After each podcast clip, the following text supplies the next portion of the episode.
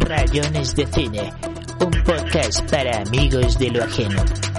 No, trajimos hoy a Pablo Hurtado a este programa que en realidad quien, quien, quien trabajó todo fue él mismo. Muchas gracias por, por sus equipos, don Pablo. hermano. Sonido traído usted. por- Pablo cree que yo sé mucho de documentary. No, realme- realmente no, sé mucho de documentary. De hecho, por eso quería hablar con ¿Rockumentary alguien o mockumentary? de documentary. Por eso quería hablar con alguien que supiera pues más que yo, claramente, para poderle preguntar cosas, porque si no, ¿para qué? ¿Qué va? Entonces, eh, usted me habló de un top 5 de documentaries, Mi top 5 de rockumentaries. que es cuál?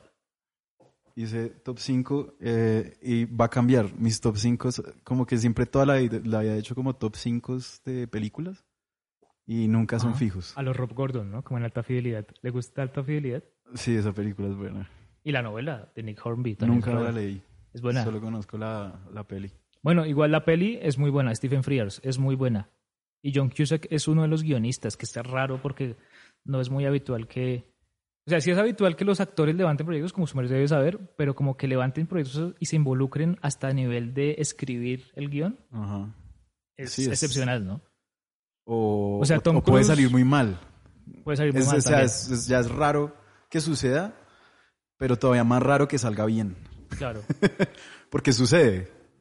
Sí, como que el que levantó el proyecto en realidad fue Cusack porque como que se enamoró de la novela de este man Hornby y, y Frears entra como director de más o menos como encargo, pero igual lo hacen bastante bien, o sea, visualmente esa película es muy, esa es potente, es muy buena, De culto, ¿no? Pues, es muy buena. Y en esa película el personaje de Rob Gordon hace top 5 por todo, ¿no? Las- de hecho, esa es como la estructura de la película incluso, ¿no? La, las cinco mujeres que no sé Sí. qué miércoles. Bueno, Sí, sí, sí. Bueno, en fin, entonces, ¿cuál es su top 5? En el top 5 mío, voy a empezar por el 5. Está, y todavía no me lo, no me lo he definido el quinto el puesto. Esta, tanto como la otra película que está eh, peleándose con este puesto, que es Life, Death and Supermarkets de Pulp, eh, son películas que yo vi sin conocer la banda. ok. Eh, sino como hay que ver esta película. Y que te convencen de escucharte una discografía entera. Con la que me pasó esto fue con Sparks. Un amigo me recomendó la película de Annette, de Leo Carax, Ajá. y me dijo, sabes, esta película es muy buena, vaya, píllela, pero antes pilles este documental.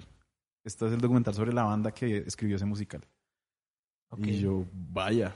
Y pues son como re legendarios, como que, bueno, un poco por encima Sparks es la banda que influenció a todo el mundo, pero nadie sabe. Eh, esos manes están como activos como desde los principios de los 70s y como que las disqueras les paraban bolas, pero nunca llegaban al Billboard o a, o a pegar un éxito. Eh, entonces, cada vez que sacaban un disco, eh, el fracaso era tanto que cambiaban toda la banda y solamente quedaban los dos pre- miembros principales que son los hermanos. Entonces lo que hace que cada disco sea reinventar no solamente, eh, no vamos a hacer un disco nuevo, sino que vamos a hacer una banda nueva. Vamos a empezar desde ceros con estos mancitos y ahora con estos otros manes. Y entonces estuvieron muy adelantados como al synth pop, a como movida ochentera eh, de rock pop. Eh. Estuvieron como muy adelantados a, a- a varias cosas. Hasta Kraftwerk se les adelantó. Como que ellos, antes de que quién? Kraftwerk sacara... ¿Escuchaste alguna vez Kraftwerk? No, no creo. Que es como la que le atribuyen el, el ser la primera banda que hizo música electrónica, más o menos. Que vienen como del krautrock alemán.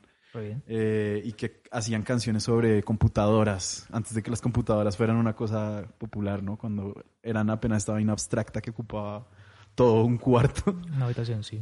Entonces, eh, sí, pues hay, eh, hay muchas temáticas en las letras. Eh, Sparks tiene una, canción que se llama Computer Girl antes de que eso pasara en Alemania.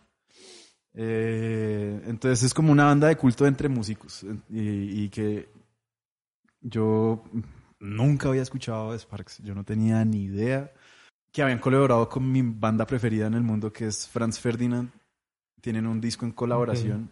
eh, y para mí, pues, pues, ver es- la historia de que además que te deja como súper motivado, como esta, esta banda nunca pegó, pero pegaron ahora que tienen 60 años.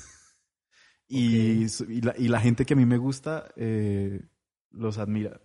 O sea, Eh, ¿los hombres? ¿Qué? ¿Cómo así? La- o sea, Los- la- los- Yo tengo una atracción terrible a Alex Capranos, el vocalista de Franz Ferdinand. Creo que es el único hombre del que yo me dejaría, hacer algo. sí, como dar un beso en la niez. Franz Ferdinand es, es el nombre de una, per- de una persona o de una banda. Del archiduque austriaco, no mentira, no sé dónde es. Ahí sí va. De la. Primera Guerra Mundial. Sí, sí, sí. Supuestamente trata de la Primera Guerra Mundial. Franz Ah, Ferdinand ok. es el- del- viene del nombre del archiduque. Así, re bien. Eh, pero la banda es escocesa y pues que a mí me gustó siempre esa banda porque tenía canciones chistosas. Y lo que hicieron con esta banda, con Sparks, Espera, ¿cómo es una canción chistosa? O sea, canciones donde las Letras. letras son chistosas. sí. Como, como el Take Me Out, ¿es que se llama? ¿Cómo se llama? Saca la- el- Take Me el- Out es el hit. Es, es el, exacto, es el, el hit, hit, hit. Pero digamos para gente como yo, súper ignorante, pero que le gusta mucho esa canción, pero quiere escuchar por ahí otras dos o tres más de Franz Ferdinand, ¿qué recomendaría a usted? Ulises Ok. es una de mis preferidas de un disco que se llama Tonight. Eh, Michael, que es como, sí, una experiencia gay. Eh, de- Ah, que- bueno, esa sí ya sé que no la voy a escuchar. Y, de, y de, pues supuestamente no de Alex Capranos, pero de un amigo. de un amigo. Eh, sí, yo, yo, yo esta experiencia la leí en una película. Con Sparks hicieron una, una canción muy graciosa. Y es que, eso es una anécdota que, cuesta, que cuentan en la película, que, que se encuentran en la calle y dicen, hagamos un disco juntos. Y el man le dice, listo, mandame, Alex Capranos le dice al vocalista de Sparks, mandame el primer verso o el coro en una nota de voz y yo te devuelvo algo, como Ajá. música o otro verso, lo que sea. Y el man listo de una y lo primero que le mandó fue una canción que decía, collaborations don't work, they don't work. Como la colaborar no funciona, no funciona. Voy a hacer todo yo solo. Ok. Y ese es el primer disco, canción del disco. Y es un temazo. Y ese es el coro. Collaborations don't work, they don't work. I'm gonna do it all by myself. Lo que sigue es como puros genios que trabajaron solos, como listas de genios que trabajaban solos. Ok. Y qué hacían, pero al final de cada lista terminan como, pero yo no soy tan inteligente como esa gente, como, ¿qué estoy pretendiendo hacer? Y ya el interludio de la canción es como, ¿para dónde va esta canción? Esto no está yendo a ningún lado. Como una canción muy consciente de que es un fracaso antes de que lo sea. Pille que podríamos hacer un, un top 5 intercalado. Su número 5 es ese. Mi número 5 es Gimme Shelter. Si le, gust- Ok, ¿le sí, gusta sí, sí. Gimme Shelter, Hablando de puñaladas. Gimme Shelter. Eh, porque además que yo llegué a, ese, a, Gi- a Gimme Shelter por culpa o gracias a una película de Ben Stiller que se llama The Cable Guy, ¿no? Se apellaba, de- obviamente, con, con Jim Carrey, ¿no? Sí, Como sí, una de las sí, primeras veces que Jim Carrey no hacía la payasada de siempre. Y que incluso eh, cuando Jim Carrey hizo Eternal Sunshine y que todo el mundo dijo que el man estaba haciendo primera actuación seria, había gente que decía, no, la primera actuación seria varonil, o pues no en el registro de la comedia, ya la había medio hecho en The Cable Guy. Hay gente que discute si es un papel serio, si es un papel cómico. Pero bueno, como que hay un momento en el que hay un karaoke y el man, y el man va a cantar la canción esa de Jefferson Air- Airplane, ¿no? Eh, Somebody to Love, ¿no? Ujú. Y es como, ya inclu- incluso supongo que eh, la ha consumido mucha gente por separado esa versión de Jim Carrey cantando Somebody to Love. Pero antes él hace como una entradilla o como un discursito de prólogo y, y menciona este documental Gimme Shelter. No, ya sería demasiado recordar el discursito exacto, perdón. Sí, esto no es como el Ezequiel 25, 17, The Path of the Righteous Man. No, no, no, no es así, sino es como, pero también es un discursito así que no me acuerdo cuál es, pero el man mencionó a Gimme Shelter y a mí me quedó sonando Gimme Shelter, pero entonces su merced obviamente es un conocedor de, de, de Gimme Shelter, le puede contar a nuestra audiencia general, general, ¿qué es Gimme Shelter? Eh, es la de los Rolling Stones. Sí, el documental este famoso. Eh, entonces, hacen este concierto en el que no hay, eh, la producción es terrible y consi- consiguen de, de seguridad a los Hell Satans. Ok. Eh, ¿Qué es lo que pasa con, con eso? Que el- Pero el- creo el- que es Hell Angels, ¿no? Seguro que son ¿Hell Hell Angels? Satan- Creo que es Hell Angels, No por lo que dice Jim Carrey, ¿no? No me acuerdo del nombre de la pandilla, pero es una pandilla de motociclistas de, de esa época que eran re peligrosos. Ajá, Eh, sí. Que de hecho yo- eh, Hunter Thompson tiene una columna sobre ellos, ¿no? Exacto. Sí. Pensé que era un libro entero. Eh, Es un libro, sí, pero es una columna, perdón, quise decir una crónica. Es que una columna, una crónica que es un libro entero, sí. Sí. Qué imbécil, perdón. Y el concierto se sale de control y al tener esta seguridad, entre comillas, tan peligrosa, terminan muriendo como tres personas. Eh, Por entonces- minuto, creo. ¿Por minuto? No. No, pero, pero sí es. Como, así como una, no dan las, las cuentas. Sí, no, o sea, no, no, no. se habría muerto general, todo. O sea, ni siquiera que fueron al concierto, ¿no? No, en general empezó a morir gente Mm. así, porque sí, pero obviamente mientras el concierto. Pero sí, entonces el, uno ve el concierto, uno ve el cómo lo hacen y a mitad del, de la película pasa esto Pasa y ellos ven la grabación y el momento exacto en el que apuñalan a la gente y graban la, es como la de las primeras videoreacciones famosas. Es eh, Mick Jagger viendo cómo se murió gente gracias a su idea de concierto. Mm. Uf, sí, qué miedo. Eh, sí, eso es más o menos, me acaba de hacer un poco de spoilers. No sé cómo dar una sinopsis sin, sin dar... No, igual estuvo bien porque eso pasó hace mucho. No, y además que Gimme Shelter es el nombre de una canción legendaria de los, pues de los, de los Stones, ¿no? Gimme Shelter or I'm Gonna Fade Away, dice como uno de sus versos que, que son muy legendarios y, y que mm, en internet circulaba mucho como entre 2007 o así la versión de el Bridges of Babylon Ujú. de Gimme Shelter, que también es, es, es- es- eso, es- eso es un concierto, ¿cierto? Pero está grabado. ¿En qué medida el concierto grabado es un documentary o, en qué, o no lo es? O sea, ¿qué, qué diferencia un concierto grabado y un este, top, documentary? con este top 5 voy a subvertir la idea de lo que es un documental, ¿ok? Eh, No vas a meter trampas igual tampoco. Es que, no, ¿Cómo? no vas a meter trampas tampoco. Ahorita mete un videoclip ahí y dice, listo, y, est- y mis Esto otros cuatro son documentary. videoclips. Y uno, ¿qué? No, tampoco. eh, ¿Cómo así? O sea, todo, todo concierto es documental. Hasta los especiales de stand-up son Son documentales. ¿no? documentales, exacto. Entonces, una grabación como el Bridges of Babylon se puede considerar un documentary, Pues sí, como de- no es la mejor calidad de pronto, pero sí. Pero sí. Bueno, Porque ahorita, con, ahora los festivales graban las vainas en vivo y suben eso a, a sus canales de YouTube. Y yo lo agradezco un montón, porque pues a mí me interesa saber cómo está el acto en vivo de, de mi banda preferida. claro. Si no los puedo ver aquí en Colombia, entonces quiero ver cómo les fue en Glastonbury. O como todo esto, pero pues, o sea, no, no es... De pronto no están como en la calidad de montar eh, esas, esas cosas como para una sala de cine, pero sí en YouTube. sí. No, y además que pues Gimme Shelter es un tema que mi papá usa muchísimo. Cuando digo mi papá me refiero a Scorsese. Lo que pasa es que hay gente que, que no, que ya lo tiene claro, hay gente que no lo sabe, pero Scorsese es mi, es, O sea, es mi padre. En realidad Scorsese es mi padre. Scorsese, y ese Scorsese del que hablas eh, está aquí. No, o sea, está en esta realidad, diga. Esta- es- en esta dimensión, en este universo, ya porque se puso todo de moda. Pensé que cosas estábamos teniendo un episodio aquí. No, de pero entonces, o sea, mi manía. padre, mi padre Scorsese eh, gusta mucho de Gimme Shelter, tanto que, que la ha usado en varias películas y, y se llegó a hacer como el chiste justo en 2007. Si fue 2007, tal vez sí. Cuando él sacó China Light, ¿no? Que es este, este documentary. China Light sería un documentary. Este documentary sobre No los Stones. conozco. Bueno, es un documental sobre un concierto de los Stones, pero también eh, mete material de archivo y no sé qué. Hace la de Seinfeld. Ahí mete, rellena metido material de archivo. Eh, qué boba. Eh, pero termina siendo como un documental ahí, un documental, digamos, de, de, de la historia de, de los Stones y como que lo anunciaban como la única película en la que Scorsese no usó Gimme Shelter justo fue un documentary sobre los Stones y literalmente no usa Gimme Shelter, pero usted ve que la usa en The Departed, usted ve que la usa como que en Casino, la, la, la usa mucho.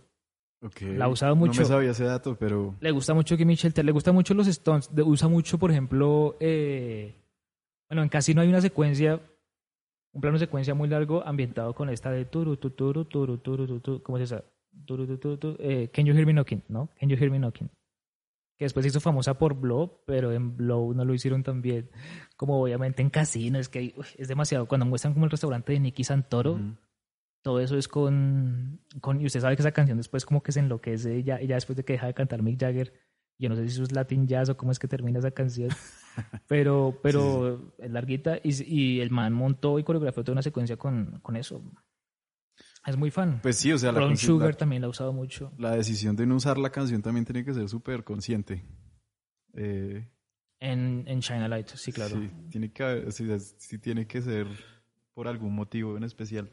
Pero volviendo al tema Su cuarto, ¿cuál es? de, de Gimme Shelter, eso últimamente se ha vuelto como un género eh, ¿Qué? de, de rockumentary. Eh, Ok. el, el concierto que salió mal. No sé, se volvió muy popular Fire Fest, digamos. Es un documental de un festival que fue una... un- sí, el desastre, Fracasó. un fracaso. Ok. Eh, y eso es como algo llamativo, como quiero ver, quiero ver cómo Quiero ver- fracasó esto. Claro. Y ahorita hace Sí. poquito me vi Woodstock 1999, que también es otra historia de otro concierto que fracasó estrepitosamente y murió mucha gente por, por calor, eh, en el que tocaba Limp Bizkit, Kid Rock, eh, no sé, está en HBO, es muy bueno, lo vi muy recientemente, pero pues yo era muy fan de Limp Bizkit cuando era pequeño. Yo era muy fan de Limp Bizkit, marica, y Fred Durst era director de sus propios videoclips. ¿Cuál es su mejor, el mejor videoclip de Limp Bizkit? Mejor, ish, está entre la canción de, de esta de Misión Imposible. Take a Look Around. Menos mal es muy fan. Eh, no sé, Nuki fue el primer, la primera canción por, lo, por donde yo llegué. Claro. Pero de ese disco el mejor videoclip fue Rearrange. Sí, claro. que me quedé esperando para siempre la segunda parte. Porque dejaron un cliffhanger al final. Ah, de- bueno, sí, pero eso es como la pirinola de, de Inception, ¿no? Uno sabe que, que no, no hay nada ahí, o sea, uno sabe que no es, es como plantea así como, uy, uy, uy. No, ahí no hay nada, simplemente eso pendejear. Pues yo a esa edad, a esa edad yo no lo entendía así. Claro, Yo era claro. como, el próximo videoclip de Limp Bizkit queda, queda así como con la mano, así. Y es como, uf, y que hay man dando vueltas, ¿no? Sí, sí.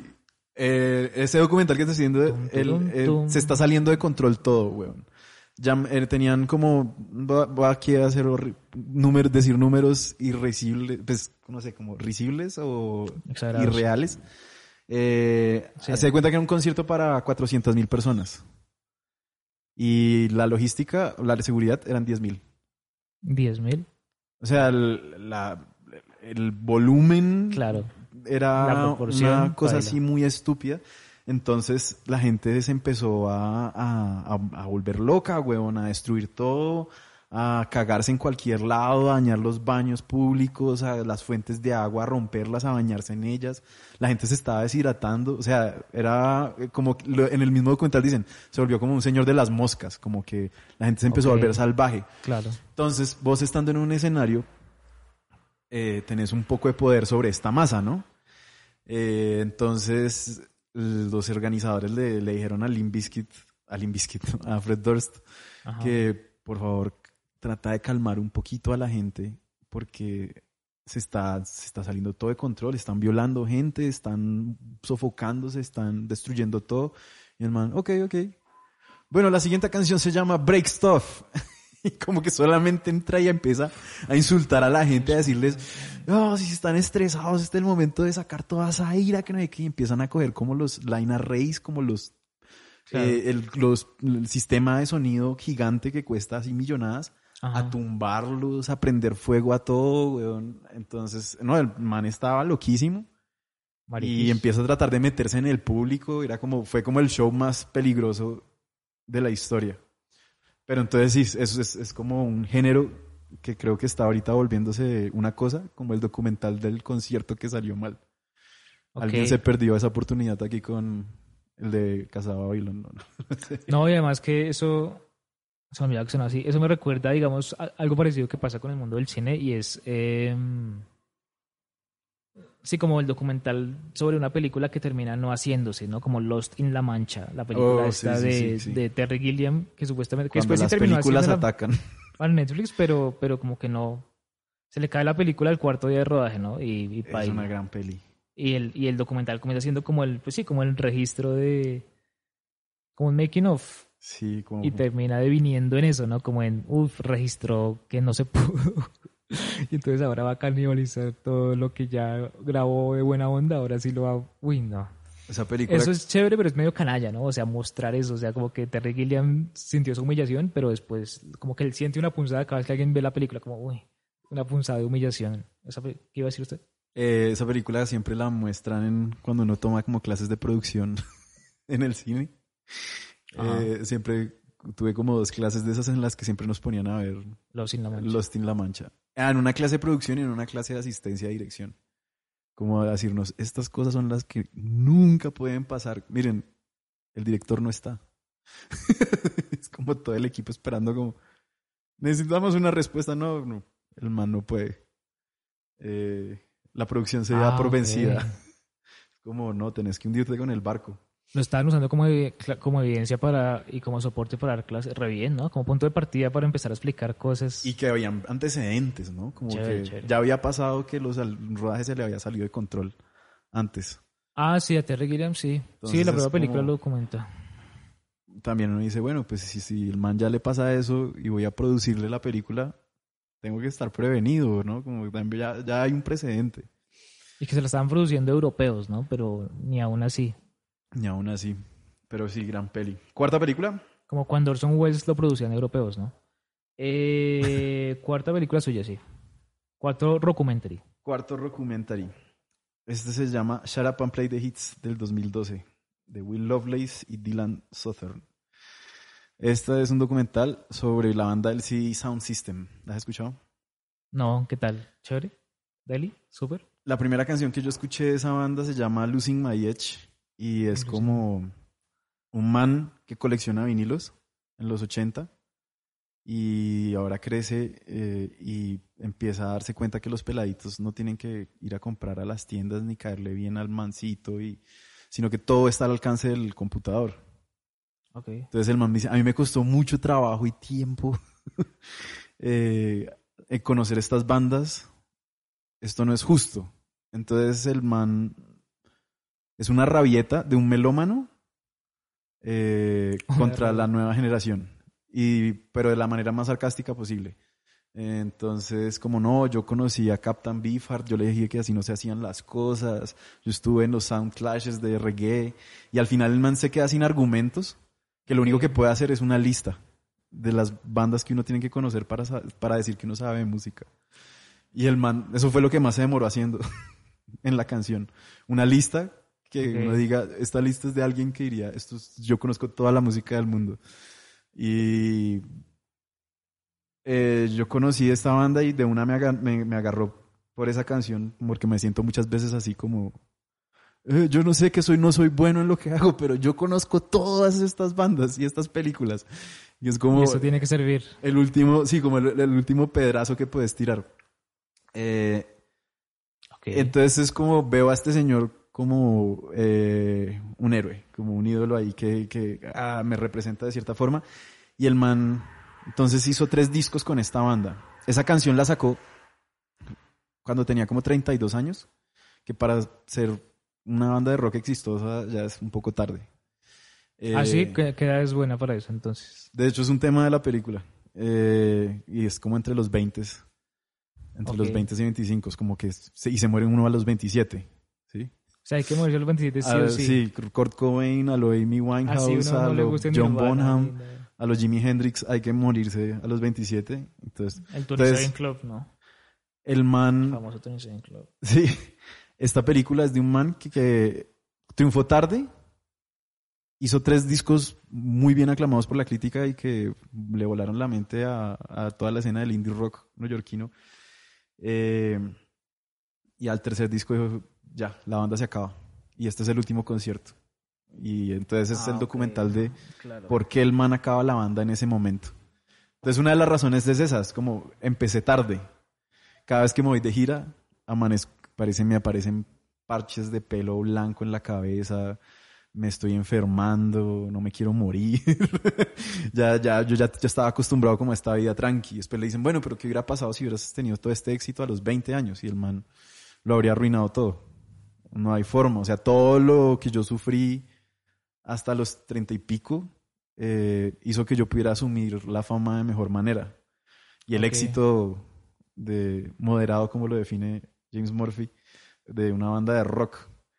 Y entonces todo este concierto es como el man debatiéndose eh, si es una buena idea acabar la banda en ese momento.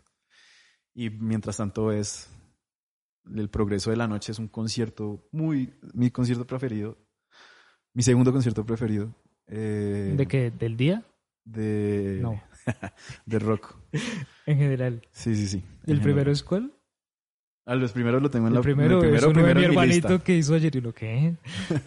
No, el primero lo tengo en la primera de la lista. Ah, ok, ok. Porque sí, o sea, también Rockumentary no solamente es el concierto, también es la historia de la banda. Entonces, sí, yo- claro. eh, de pronto, esta historia es muy buena, pero no es tan buena como otras historias. Eh, pero sí es, sí es una película que, y una banda que me, que me marcó y que es una banda que, de la que no me, puedo, no me canso de escuchar. No me canso de escuchar. Sí, sí, es como banda de confort, pero sí, eh, Shut Up and Play the Hits. Está el, la, el- la película que dura como una hora y media, que es con las entrevistas y vos lo ves llorar, despedirse de la banda y en el Madison Square Garden y lo que y un poco burlarse de lo que significa tocar en el Madison Square Garden. Eh. ¿Por qué burlarse? ¿Se tocan riéndose o no? Eh, hay escenas con, con- cuando él habla con el manager, en el que hablan muy ligeramente de estar llenando el Madison Square Garden y que le entregan como un premio Ujú. por haber llenado el Madison Square Garden y me dice, este es como el objeto más triste del mundo. Eh, y entra como así como en un conflicto de, de, ¿será que esto es buena idea? La película está en el cuarto grado, en el cuarto puesto porque también pierde un poco de, de peso cuando uno sabe que la banda volvió. Ah, volvieron. La banda volvió con un sí, disco ya, que, no, ya, ya aburre. Sí, claro. ya que es bueno, es- pero no fue tan bueno como los primeros tres discos. O sea, como que ya no es la cosa legendaria de que yo iba a hacer estos tres discos importantes y me voy. Como... Oiga, No, ¿y qué otros casos de bandas que han vuelto conoce usted? ¿Todos, todos siempre fracasan o, o- o son pueden ser exitosos después de volver? Por ejemplo, Pink Floyd nunca volvió, ¿cierto? ¿O sí? ellos no se reunieron para un live aid Pues que se reúnan, digamos, es una cosa... a tocar. O, Pero o no. a qué llamamos volver, digamos, a qué se le llamaría volver, a que solo se reúnan para tocar en, en- en un concierto o a que ya hagan dos, tres álbumes o, sea, o- o ya... de- Sí, que, que vuelvan a empezar la carrera, digamos. Claro. No sé. Ahorita volvió Rage Against the Machine y les tengo mucha fe. Se habían separado o, vol- o volvieron a tocar. Hace, hace mucho tiempo no tocaban juntos y volvieron a tocar. Trabajaban en ferreterías o todos. o. Todos estaban trabajando en la ferretería del Cucho eh, y se Y dijeron, bueno, sí, pues, ah, pues montando tabla y, y trabajando en la ferretería. O uno en un banco. No, no, pues no, no creo que, que digan como que haya- ya hayan anunciado como nuevo disco, una cosa así, pero que yo sepa. Pero yo tengo fe de que vaya a suceder. Sí, es chévere, es chévere. Guns N' Roses también volvió y va a venir, ¿no? Sí, igual las bandas no se acaban por eh, malos motivos, ¿no? O sea, si se hubieran quedado juntas, em, por ejemplo, lo que pasa un poco con el CD Sound System es que el último disco no me gustó tanto. Como que yo me habría preferido quedar con lo- la leyenda Claro. que con este último disco. Pero bueno, igual. Decisión encontrada, porque Pero sí, sí, ya, sí sé ya mucha la- gente que le gusta. dañó la discografía de ese último disco, dice usted. Sí, pero igual denle el chance si no conocen esta banda, véanse, véanse esta película, Shut Up and Play the Hits, y denle el chance a los primeros tres discos. Es muy divertida. Es muy deli. Bueno, ¿Cuál mi cuarto sería Don't Look Back. Es Eh, el ¿Bob documental este sobre Bob Dylan, sí, eh, en los 60s. Y que, y que aparece un poco de gente ahí toda sospechosa. Aparece una tipeja ahí. eh, esa forma de hablar el documental toda técnica. Aparece una tipeja ahí. No, sí, o sea, como que es un documental al que yo llegué por culpa de una película que no es documentary, pero que sí es como biopic muy extraño sobre Bob Dylan, que es I'm Not There, ¿no? El, el, el de Todd Haynes, ¿no? Entonces, como que por una razón en particular de mi trabajo creativo estaba abriendo esa película y pues pues así de una manera muy obsesiva, entonces lo vi muchas veces, me enloquecí un poco, mucho, y, y como que se hablaba mucho de, de, de este Don't Look Back y se aludía que la película, pues como es una película que usa varias estéticas para retratar a los diferentes facetas y, y como heterónimos de, de Bob Dylan que, que crea, porque digamos ninguno se llama Bob Dylan ni nada. Eh, hay uno que se apellida Queen incluso, es como Entonces había uno en el que tenía como un registro así como de un documental muy sucio, que curiosamente era el que pertenecía a, Christian Bale, no a, no a Kate Blanchett, y, y, como que aludían a que, a que estaba muy referenciado por Penny Baker, que es como se llama el, el director de, de Don't Look Back. Y, y, efectivamente uno ve ese documental y es, es muy poderoso porque aplica mucho la técnica como de mosca en la pared, ¿no? Como que el man está con ellos y, y prácticamente pareciera como si ellos no se dieran cuenta que el man está ahí y el man, el man alcanza a registrar unas cosas pues de una manera sucia que igual a mí esa suciedad más que molestarme me, me gusta. Me gusta muchísimo porque me parece que es igual a realismo, igual a convincente.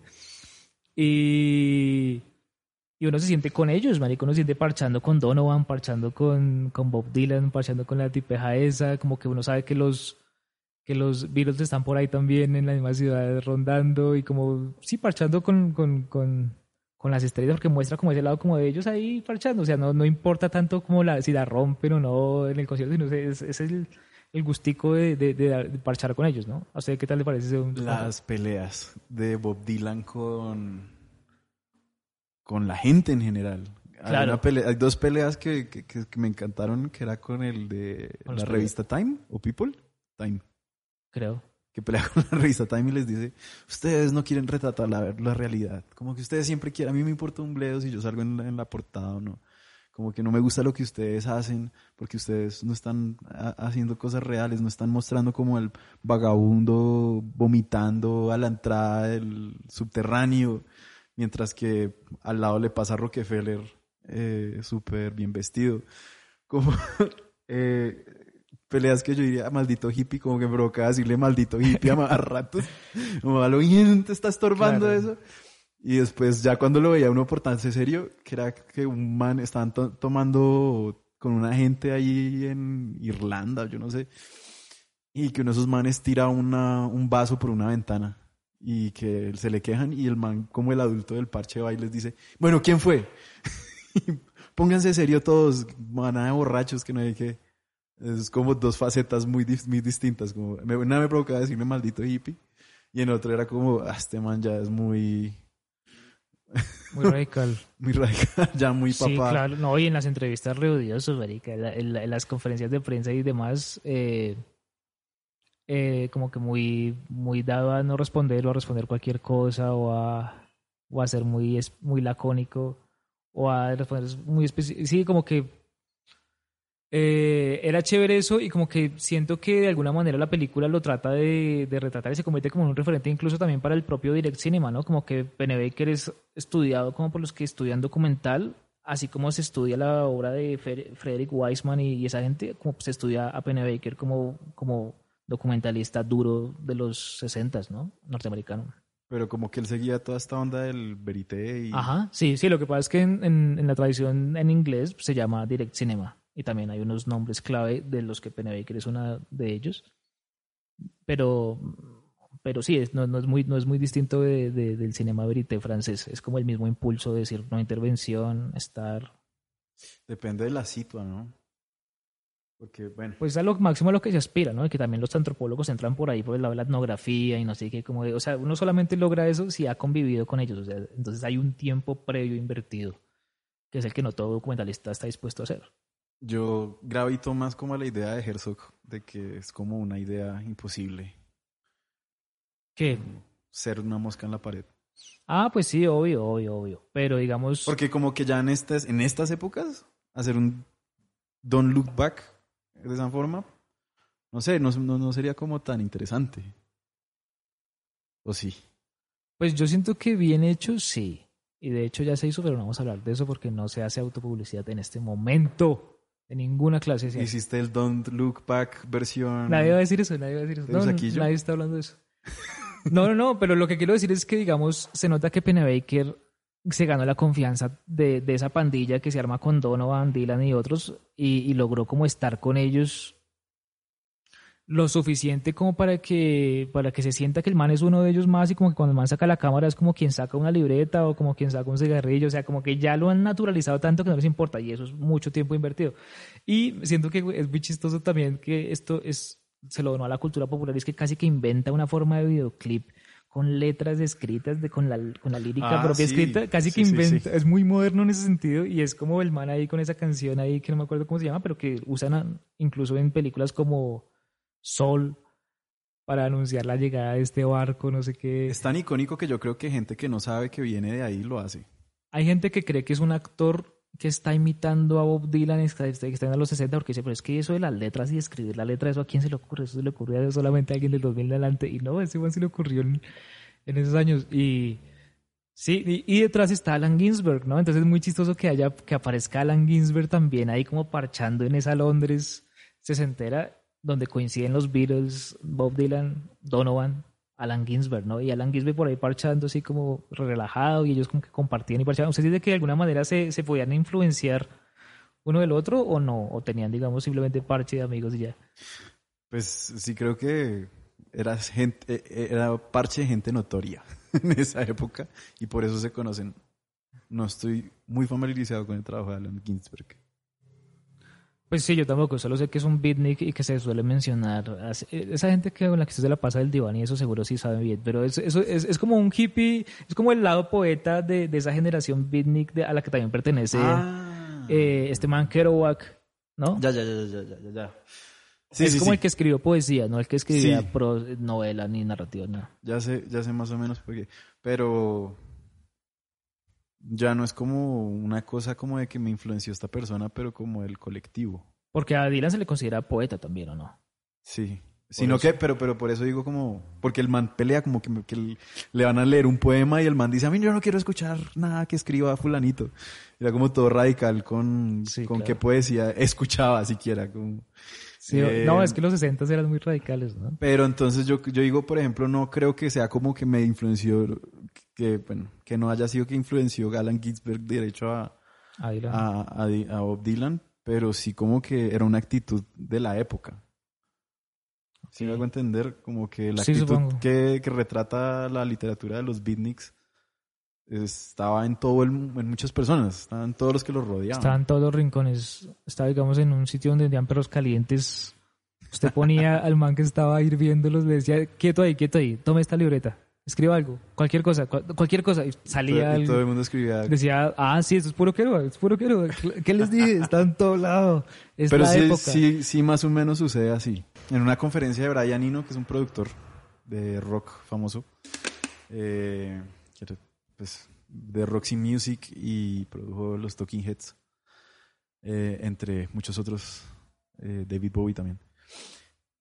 El man es como eh, artista plástico antes que músico. Fue lo que primero que estudió y es como historiador del arte y sigue siendo un académico importante. De la Javerian, me han dicho. Sí, es como de la Javeriana británica. Ok. Y el man en una conferencia decía, se le atribuye mucho el- la palabra genio a, a cualquier persona, como que esa gente no habría sido lo que son si no hubiera sido por la actitud de la época o por lo que estaban pensando las personas a su alrededor. Pues. Entonces él pensaba más como en el término sinius, que no sé cómo sería en español. Pero entonces sí, como que... ¿Sinius? Sinius. Estas personas a las que llamamos genios es una persona que condensa todo lo que esa generación ya ha acumulado. ¿Sí? Ya. Eh, es, no sé, una manera de verlo. Sí, no, sí, entiendo. Volviendo al tema de, de si Alan Ginsberg Ah, sí, verdad. Ese era el directamente o no. A Papá Dylan. Pues bueno, igual ambos son poetas muy influyentes y es muy chistoso ver que Alan Ginsberg ya no está, Bob Dylan todavía está. Y hay un documental en el que están juntos, re bien. Su número tres, ¿cuál es?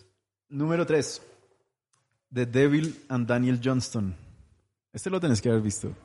No. Me suena, me suena. ¡No! Yo llamo a la gente para que me enseñe, relajado. Parce, este, no, no, no, pero hay algo que, que me pasa con la música y con las películas, es como que cuando la gente me dice, esta película es una película que ya debiste haber visto, siempre Ok. es un buen síntoma, como de, "Uh, Va a gustar. esto es como una cosa mucho. que ah, vale la pena de mi tiempo. Bueno, porque Devil and Daniel Johnston, Daniel Johnston era un tipo que sufría un trastorno bipolar, dicen en el documental, pero yo creo que era algo más, creo que era como esquizofrenia.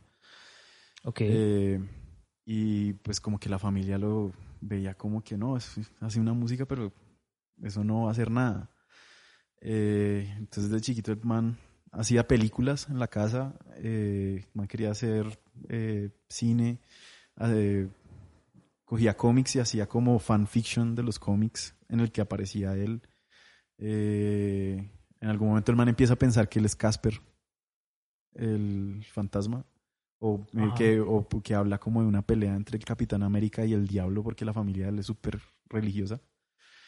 Eh, entonces la familia no le creía y él tenía como una grabadora como de ocho pistas, cuatro pistas, no sé, en la casa y con un piano. El man hacía una música eh, muy baja fidelidad. Eh, Ok. y hacía unos cassettes. eh, Que él no hacía copias de los cassettes. Él volvía a grabar el disco entero para poder hacer una copia. Ok. Y andaba haciendo las ilustraciones de los cassettes y se los regalaba a la gente por ahí. El man trabajaba como en un McDonald's y empezó a ganar notoriedad así. ok. Al punto en que lo pilló MTV y se empezó a volver famoso y empezó a tener como ya los recaídas más fuertes de, de su salud mental. El tipo eh, se vuelve peligroso para la familia, para la gente, empieza a pensar que el diablo lo está persiguiendo. Ok. Eh, pero escribió unas canciones súper lindas, como que Súper lindas. no Ok. tengo otra palabra para describirlo, weón. Vayan y escuchen como True Love Will Find You in the End. Ok. O Walk the Cow, eh, y los han hecho covers mucha gente, como eh, Covers súper lindos Jam. también. ¿O no? ¿Covers súper lindos? Super lindos, O- sí, ¿no? o- Estás hablando o- con alguien muy sensible.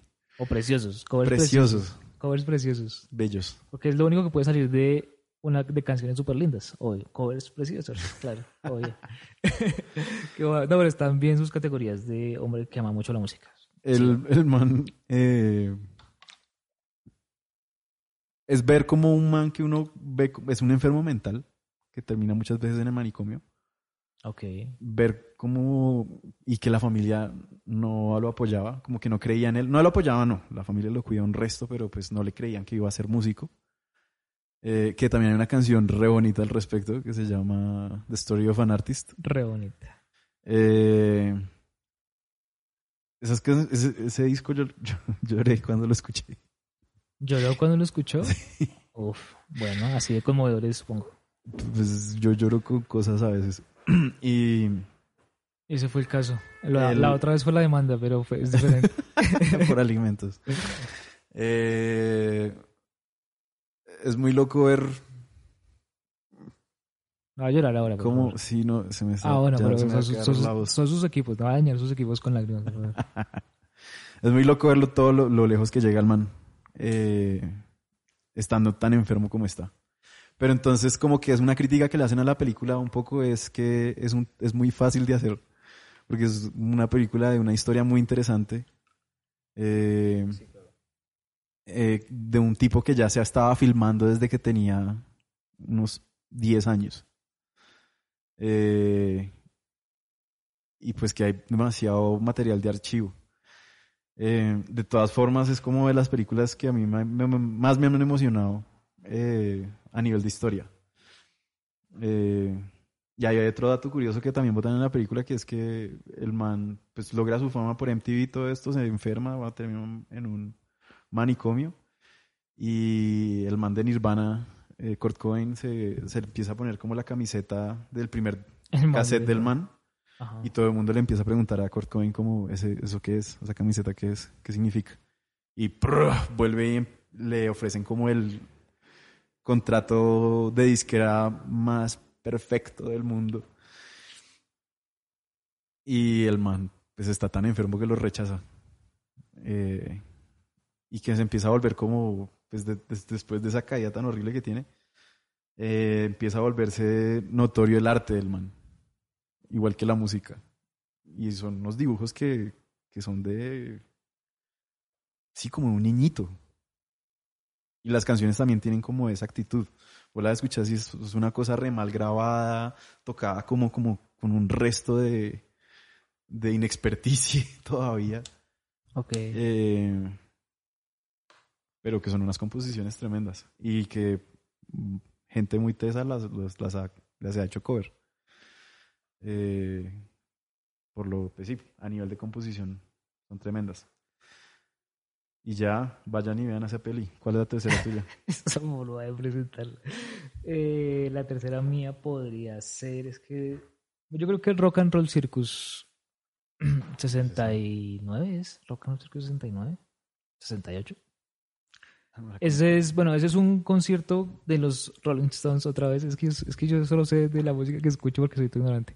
Pero eh, eh, el, el, Rock and Roll Circus del 68, 69, no, todo, todo impreciso también.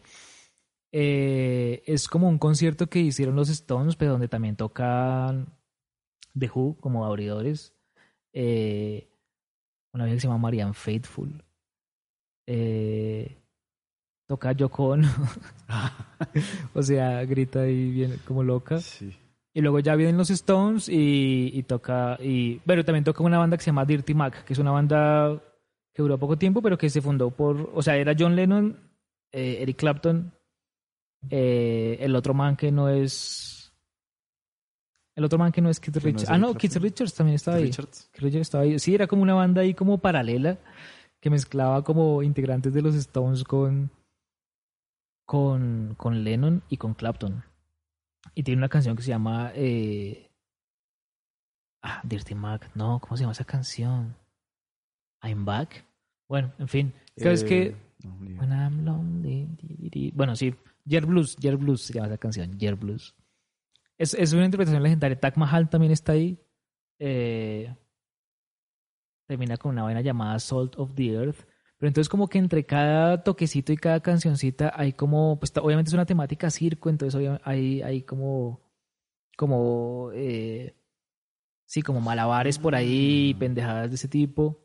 Pero también hay pedazos donde están parchando John Lennon y Mick Jagger y están hablando ah, entre ellos como con mucha confianza y no sé qué, y como que esos momenticos son, son bonitos, que, que obviamente no, ahí es donde vuelvo a decir como, bueno, esto sería documentary o sería simplemente concierto grabado, pero bueno, esa es la pregunta que ya La segunda parte de Get Back creo que hablan de este concierto. Del, Get Back es el documental de los Beatles que hicieron hace poquito. Ah, sí. Que dirigió Peter Jackson. Que dirigió Peter Jackson, sí, que supuestamente la segunda parte tiene sí, como yo, yo sí, por razón me sonaba, pero yo no he visto esa película. Eh, pero sí, como que es una manera de servírtelo. Eh, documental sobre los Beatles, sí. Eh, digamos lo que vos decís, como que si es parte concierto, parte entrevista, es simplemente una manera de servírtelo. Eh, como que el otro que yo te decía, Sharapan Play the Hits, uno compraba el DVD y te viene con el primer CD, es el documental que es pedazos del concierto y entrevistas, contándote la historia de por qué eh, se acaba la banda. Y los siguientes otros dos CDs ya son cuatro horas de concierto. Desde el principio hasta el fin. ¿Todavía hace, hacen CDs? ¿DVDs? O, ya se acabó la... La gente sigue haciendo vinilos. Sigue haciendo vinilos. Todavía se siguen imprimiendo. Claro, vinilos sí, porque son de colección, pero sí, sí, ¿usted cree que sí? Sigue la... Siguen fabricando, porque por ejemplo con este man, ahorita estamos hablando de eso, como que seguían fabricando DVDs vírgenes y eso, pero, pero era muy menos frecuente. O sea, cada vez era más difícil conseguir suministros para los piratas. Okay. Y que obviamente los piratas ya estaban muriendo porque, sí, ya aquí ya quedan muy pocos. Claro, pues, o sea... Justamente porque ya es otro mundo, mejor dicho. No son comunes, pero la gente los sigue coleccionando. Eh, y es bueno hacerse una colección no, de sí, eso. Obvio, obvio. Porque también las plataformas han estado modificando las series y las películas que uno ve, ¿no? Claro. No, yo tengo muchísimos DVDs, sino que decíamos con este man que soy muy pro DVD. Decíamos con este man que, eh, pero súper pro, o sea, yo marcho por el DVD. O sea, me meto en la marcha gay y yo internamente estoy marchando por el DVD. Marcha me meto en la marcha de, de formatos. En la marcha de FECODE y yo internamente estoy marchando por el DVD. O sea, yo siempre estoy marchando por el DVD, en realidad. Esa es mi causa, el DVD. Pero hay un hecho eh, innegable y pues, frustrante también, y es que eventualmente van a dejar de fabricar discos. Y si dejan de fabricar discos, solamente van a quedar en el mundo los discos que hay, que igual tienen un, una obsolescencia programada o, un nivel de desgaste, o sea, y van a desaparecer. y va a desaparecer. A menos, entonces ya por más de que haya gente que recuerde los discos y que incluso tenga la técnica para copiar discos y crear discos, si no hay materia prima que es disco virgen, baila. Se perdió eso, se perdió eso. Entonces, a eso era lo que, a lo que íbamos, no, que digo, no, pero, pero sí, es como uf, ese pesimismo. Entonces, más decía 5 a 10 años máximo van a dejar de fabricar, o sea, ya se va a acabar la fabricación, porque como que las empresas que fabricaban eso, había empresas dedicadas exclusivamente a fabricar eso y pues es, han No todavía consigue cassettes para grabar. Cassettes. Claro, pero en la tienda de la Javeriana, estamos hablando del mundo real. No, te vas a molestar. Eh, estamos hablando, no, es molestar. Eh, no, ver. no, descarado. No, no puedo hacer eso, perdón. Si quiere, puedo editar esa parte. No, la voy a editar yo mismo. Eh, Estás hablando con vos mismo. cortar, cortar, cortar. Aquí cortamos. Aquí le decimos, arme algo, arme algo. No, eh, no, sí, como que estábamos hablando de eso. De hecho, debería, debería como procurar subir esa, esa conversación para que la gente la escuche, porque fue una conversación divertida sobre eso, sobre el mundo. Digamos, como desde un pirata ha tenido que adaptarse a los cambios de suministros, de, de programas, de software y demás. Eh, o sea, como que incluso están tan adaptados que incluso venden eh, las películas descargadas sin quemar, sino como que se las ponen en un drive a la gente. Sí, es- yo pues, estoy pensando como. Yo Sí, están pagaría por eso. Pero, hay, pero Orichas tiene un local, man. ¿No has visto un local de Orichas, man? Pero yo nunca he ido con el disco duro como, uy, ¿me puedes llenar esta tera? Claro, es raro, sí, es raro. No, y a veces como con Drive, ¿no? Como que simplemente en tal Drive dejo tales títulos y entonces pues acuerdan la clave a cambio de un precio por WhatsApp y bueno, sí, más interno. Pero... ¿Pero qué? Pero sí es chévere ver cómo ese, a pesar de que el man se ha adaptado del tránsito, digamos que todavía tiene un local donde se venden discos físicos y hay gente que, incluso más joven que uno, va y compra discos físicos y uno dice, pero ¿en dónde los ven? Bueno, sí, sus papás deben tener entonces un DVD, pero ya, pero siento que es cada vez menos que porque la gente siempre dice como, ¿está en Netflix? No, ¿está en Amazon? No, ¿está en HBO? Ah, entonces no, no es como si no existiera, o sea, lo que no está online es como si no existiera. Y ya usar Cuevana es como pecado, ya imagínese descargar, es pecado y es retro encima, es como, ¿qué? ¿Qué estás descargar? Pero la gente ¿para nunca ha sentido culpa con eso. Descargar. Streamio es una cosa que he visto que la gente hace más. Claro, Descargar. es más raro, ¿no? Sí, streamear. La gente ahora quiere streamear porque también eso te ocupa el disco. y Te llena de virus. Eso decían, sí. eso es, eso dice la gente que no, que, que no es. No, pues yo me, yo tomé mi riesgo y estoy bien. Igual ya siento que sí veo más películas en plataformas que las que descargo. Principalmente ¿Qué por plataformas tenés? HBO Max, Mola, En este momento, ni Netflix, Netflix. Solo esas dos. Criterion ya intentaste. No, está en modo plataforma, Claro. pero para gente de cualquier universidad. Sí. Ok. Hubo una época que no se podía ¿Y comprar. cómo se hace? Pero es con. Pero es con. Iba a decir ¿Cómo Cristian Pavo 91, pero no, no puedo decir eso. Eh, es con. eh, No, no, no, es con VPN. no es con nada de eso raro ni nada, no, sino ya lo es habilitaron para. Latinoamérica. Ah, ok. Una época que sí necesitó VPN. Uf, eso pero yo sí, bueno. cuando empezó el encierro de la pandemia, compré suscripción a, a Criterion.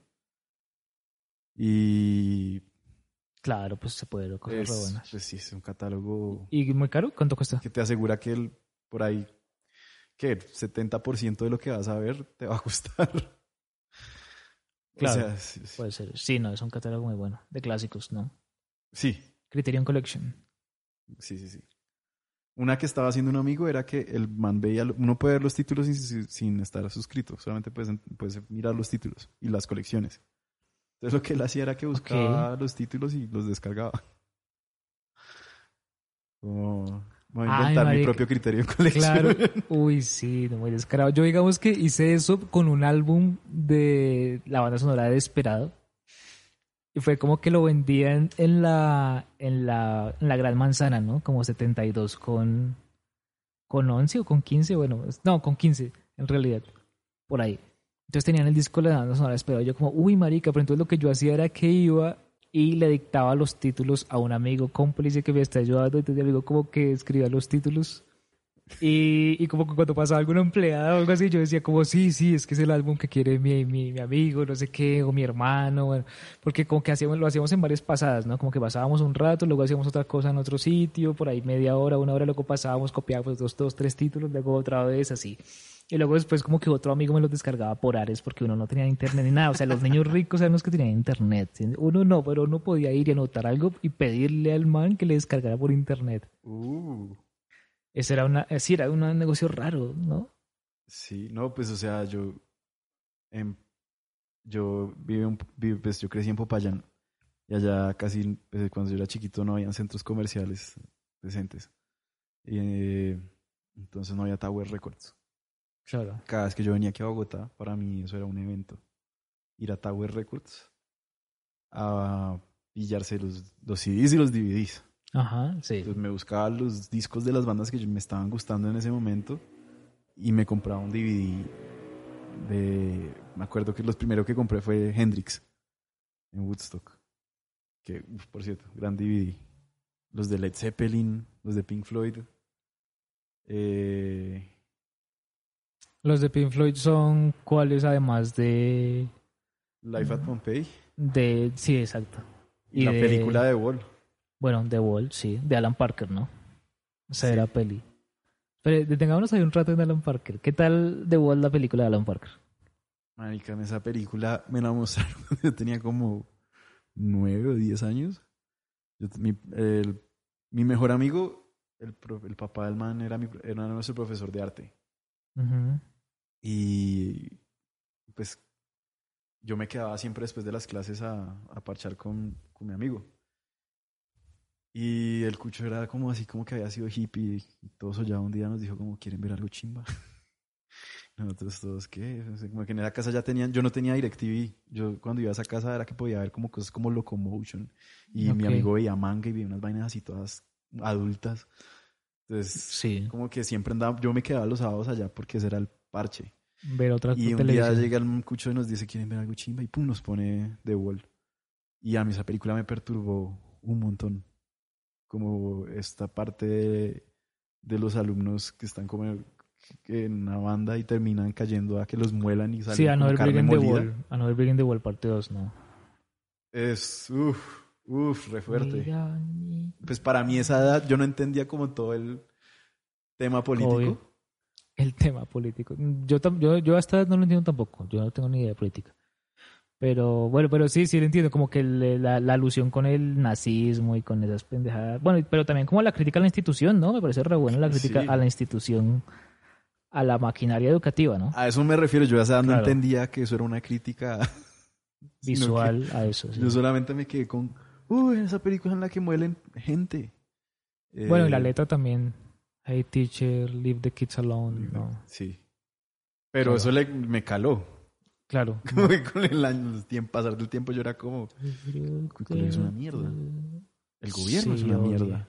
Los papás son una mierda. A mí me gusta el ejercicio como de contraste. Que hay, hay- digamos, hay cosas que le aportan esa película al álbum de Wall, ¿no? Cosas que, digamos, no, en, el, en el álbum original de The Wall estaban planteadas de otra forma. Por ejemplo, la versión de Mother es diferente, ¿no? Ahí tiene como, como otro inicio diferente, otro, A eso voy. otra, cuando- eh, ¿cómo se llamaría eso? ¿Arreglos? No sé cómo se le llamaría Sí, eso. arreglo. ¿Orquestación? No sé. Porque las canciones del disco son una experiencia. Y el, la, el, el vivo tiene que ser otra. Es muy aburridor ir a ver una banda que suene igual que el disco. Claro, tiene que haber una Yo sé que hay gente que dice que eso es algo bueno, pero no. Uno ya vio lo que es lo del disco, en vivo me tiene que volar la cabeza tres veces más. con otra cosa. Y las bandas que lo, que lo, que lo, que lo conciben así, eh, para mí son las mejores. Eh, Talking Heads es una, y ahorita, me, ahorita hablo de eso. pero vamos en qué puesto, porque, en hay el un segundo, ¿no? porque hay un documental sobre Talking Heads. Ok, pero ¿de qué estamos hablando ahorita antes? De, de Wall. De Alan Parker, The Wall. Ah, sí, bueno, eh, además de Living Popeye y The Wall, ¿qué otro DVD recomienda? O sea, yo digamos sé que es In the Flesh es un buen concierto, pero de Rogelio Aguas, ¿no? Pero de, de mm, Pink Floyd, ¿Cuál sería bueno? Bueno, eh, el pulso, ¿no? Eh, Como, eh, también es uno de los legendarios. Pero bueno, ahora usted me va a decir uno que. No, ya los dijiste todos. No, tiene que haber uno más, estoy seguro. O esos son los fundamentales. Sí, esos son los Ah, bueno, bien. fundamentales. Entonces tuve suerte. También no es que haya mucho. No es que haya muchos, ok. Eh, Porque, digamos, después de que Roger se fue, ¿no hicieron más conciertos legendarios los de Pink Floyd? no, ya solamente por su lado Roger Waters y Ajá. David Gilmour sí dijo, yo voy a dejar superar esto de la banda, voy a hacer mi propia música. Y el man ha hecho unos discos de solo guitarra muy buenos. Ah, sí. Hay uno que se llama Alone in an Island, que es Ok. Y hay una presentación de él en ese programa británico que se llama Later with Jules Holland, donde el man toca en vivo ese disco, pues par, par canciones de ese disco. Y es, es, es un guitarrista, es de los mejores guitarristas de rock de Del la mundo. historia. David Gilmour. ok. Uy, sí. Pues que hace sonar con- esa guitarra como nadie. ¿Junto con quién más? ¿Santana? ¿Se puede contar ahí o no? no, bueno. Santana que es... Eso, eso es jacoso Eso decir siempre Santana. lo ponen como en el top guitarristas, pero es- a mí me parece que es un guitarrista muy feo, weón. ¿Por qué? Uy, no puede ser. ¿Por qué? ¿Por qué? Yo quiero saber. Muy hippie, weón. O sea, su, Y un son- hippie no su chévere. sonido es muy hippie. Como que me quedo con, con el sonido hippie de Me, Hendrix. me quedo con quien me deje, mira, me abre la puerta hasta ahora. Yo no sé. No, pues claro, pues Hendrix es Hendrix, pero es que no sé si el me quedo con y mencionar otro sea un argumento para definir. Por es un guitarrista que estaba en un lugar donde no están normalmente los guitarristas, que era en la música latina. Destacó en, entre, o sea, en país de ciegos el tuerto del rey o algo así. Una cosa así, sí. Y, y, pues que, bueno, hizo sus discos en el que trata de mezclar como esto con rock, como sus Ajá. raíces latinas con rock y hay discos muy buenos. Hay Pues el nombre. Supernatural es como el con el que creció mi generación, que siempre éramos muy fan de María Sí, María, de Smooth, de... Hay otro que tiene un nombre Hay unos que creo que son medio con- africano. eh, que es como el que todo el mundo referencia. A ver, te lo busco.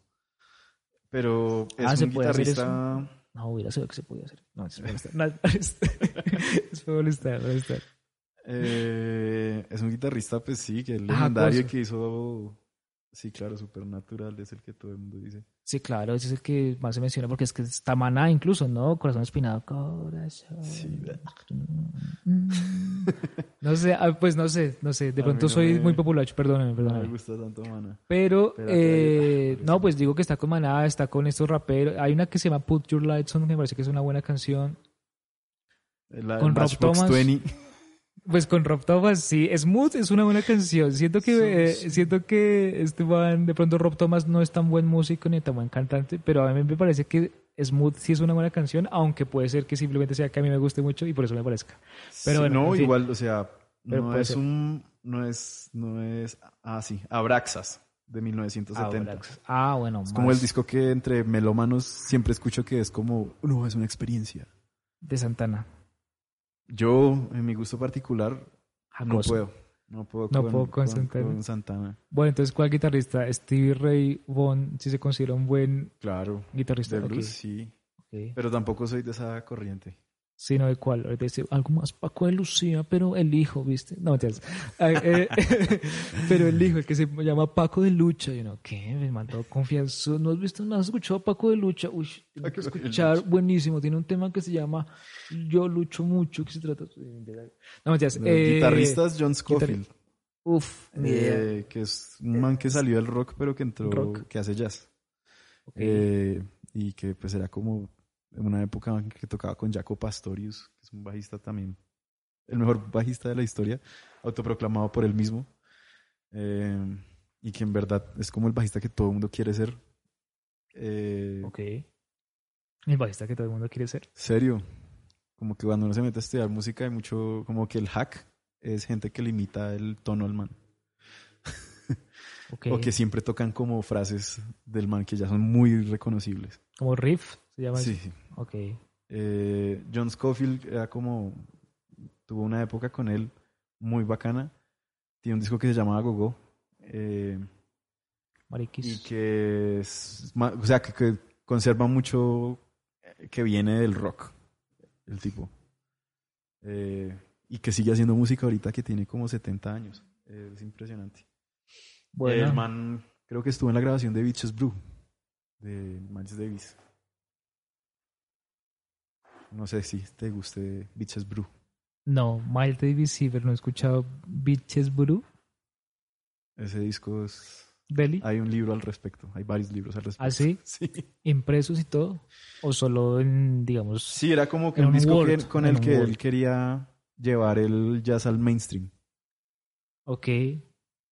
Al. Entonces es un experimento interesante que Bueno, muchos jazzeros, jazzeros odian Ajá. y otros jazzeros aman.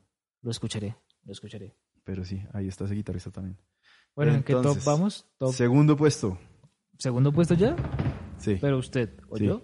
Vos ya dijiste tu tercero. Yo dije mi tercero y te usted segundo. Hágale. Spinal Tap. ¿This is Spinal Tap o Spinal Tap? This is Spinal Tap. Ok, pero eh, ahí, bueno, ¿será Es que un sí? ¿Es, es trampa? ¿Un poco trampa? Es un poco trampa. Pero se lo valgo porque me gusta mucho. Me gusta mucho. ¿Sí? ¿Le gusta mucho is Spinal Tap? Claro, marica. O sea, es un documental que es fic- ficticio, pero que la banda se volvió una cosa después de eso. Se Hay volvió una discos- realidad. ok. Hay discos de Spinal Tap. Y tuvieron que hacer conciertos también por el éxito de la película. Entonces, Sí, hay un factor ahí de modificar la realidad importante. Claro, buenísimo. No, y además que esa película es muy legendaria porque, eh, pues, como que se estudia cuando se suele estudiar el, el mundo del falso documental o el llamado mockumentary, pero independientemente después, o sea, como que la gente muchas veces la despacha diciendo como, bueno, es una película de Rob Reiner y ya, que igual Rob Reiner es un artesano muy poderoso, Misery, eh, A Few Good Men, entre otros. O sea, si el man tiene buen guionista, el man va a hacer un trabajo excelente. Y, y efectivamente, esta película tiene como guionista llama Christopher Guest, Sí, que, que es un man que igual tiene, ah, ok, que el man tiene como un- una saga de películas eh, que también son falsos documentales y que en muchos casos son falsos documentales musicales. Y tiene como una troupe de actores eh, entre los cuales aparece este man Chuck McGill, ¿no? El man, el man de, de, de, Breaking Bad, lo ve ahí es como, uy, es- es- también- bueno, en fin, en fin, como que eh, me gusta mucho la obra de, de este man Guest, a su merced le gusta, y no sabe que es la guitarrista, ¿cómo es que es la guitarrista? Christopher Guest es el, el actor Ajá. que hace de... Ya te doy el nombre. El man... Bueno, sí, o sea, man actúa él- también. él es un actor de impro. Eh, el, el personaje en la película se llama Nigel. Eh, que es el que man que propone hacerlo de Stonehenge. Qué bobada. es un chiste muy tonto. Eh, el man era actor de, de impro y, y hacía muchas escenas, porque el man tenía banda, hacía muchas escenas de, de peleas de banda y de estas cosas, y ahí fue donde empezó a desarrollar este personaje de Nigel. Ah, ok. Hay un libro que se llama eh, Here's the Kicker, como entrevistas con escritores de comedia legendarios. Ajá. Y este man de Christopher Guest está ahí. Y, ah, pues, sí. él- él- bueno. eh, es, todos, todas esas cosas nació a partir de, Nacieron. de sí, nacieron ahí a partir de sí, de un chiste que el man hizo en una escena de improvisación y que se le quedó Ah. para siempre. Bonito. Proceso creativo que hay registrado. Claro. Sí, entonces sí, Christopher Guest es el man que hace y pues que tiene los chistes más legendarios de Súbale a 11. El de su vale avance es re bueno. Uy, es muy no había pasado que tienen ahí el amplificador que tiene el 11 y el man está todo convencido. No, es muy bueno, es muy bueno. Es como una fracción de segundo como que, Es muy bueno. que se quedó que en la mente de, mucha gente porque hay gente que ni cono- yo me acuerdo que yo hacía ese chiste a veces como súbanle a 11 en pruebas de sonido y eso se quedaba entre la gente y la gente después le pregunté ¿lo has visto Spinal Tap? y el man no como que mucha gente no sabe de dónde viene el chiste pero persiste Claro. Aunque, bueno, sí, en fin. Pero sí, como que, uf, re es súper tramposo, efectivamente. Pero bueno, ¿han hecho otros documentales sobre Spinal Tap o ese es el único eh, en el que aparece? O después de que volvieron hicieron algo más y si se documentó no o no? sé de pronto idea. creo que hay un concierto en vivo no estoy seguro creo que pero ellos después sí se volvieron banda y sí Ok. hicieron shows e hicieron giras Bueno, Eh, otro caso en el que se vuelve realidad en esta de Searching for Sugar Man, ¿no? Pero esa, digamos, no cabría, contaría como documentary, no. Claro. Documentary. Solo de Era uno? Esperemos que no. no Eh, Eh, pero el man sí existió Sí, Sixto Rodríguez era- sí el que se murió fue el director, qué pecado. Pero Sixto Rodríguez sí, sí, sí existió, sino que es otro caso en el que, digamos, el documental hace que la banda siga, digamos, así como, como sucedió con, con Spinal Tap, que como que le da entidad a algo que antes del documental no, no existía, ¿no? Que es bonito eso. Mención de honor también para los Leningrad Cowboys.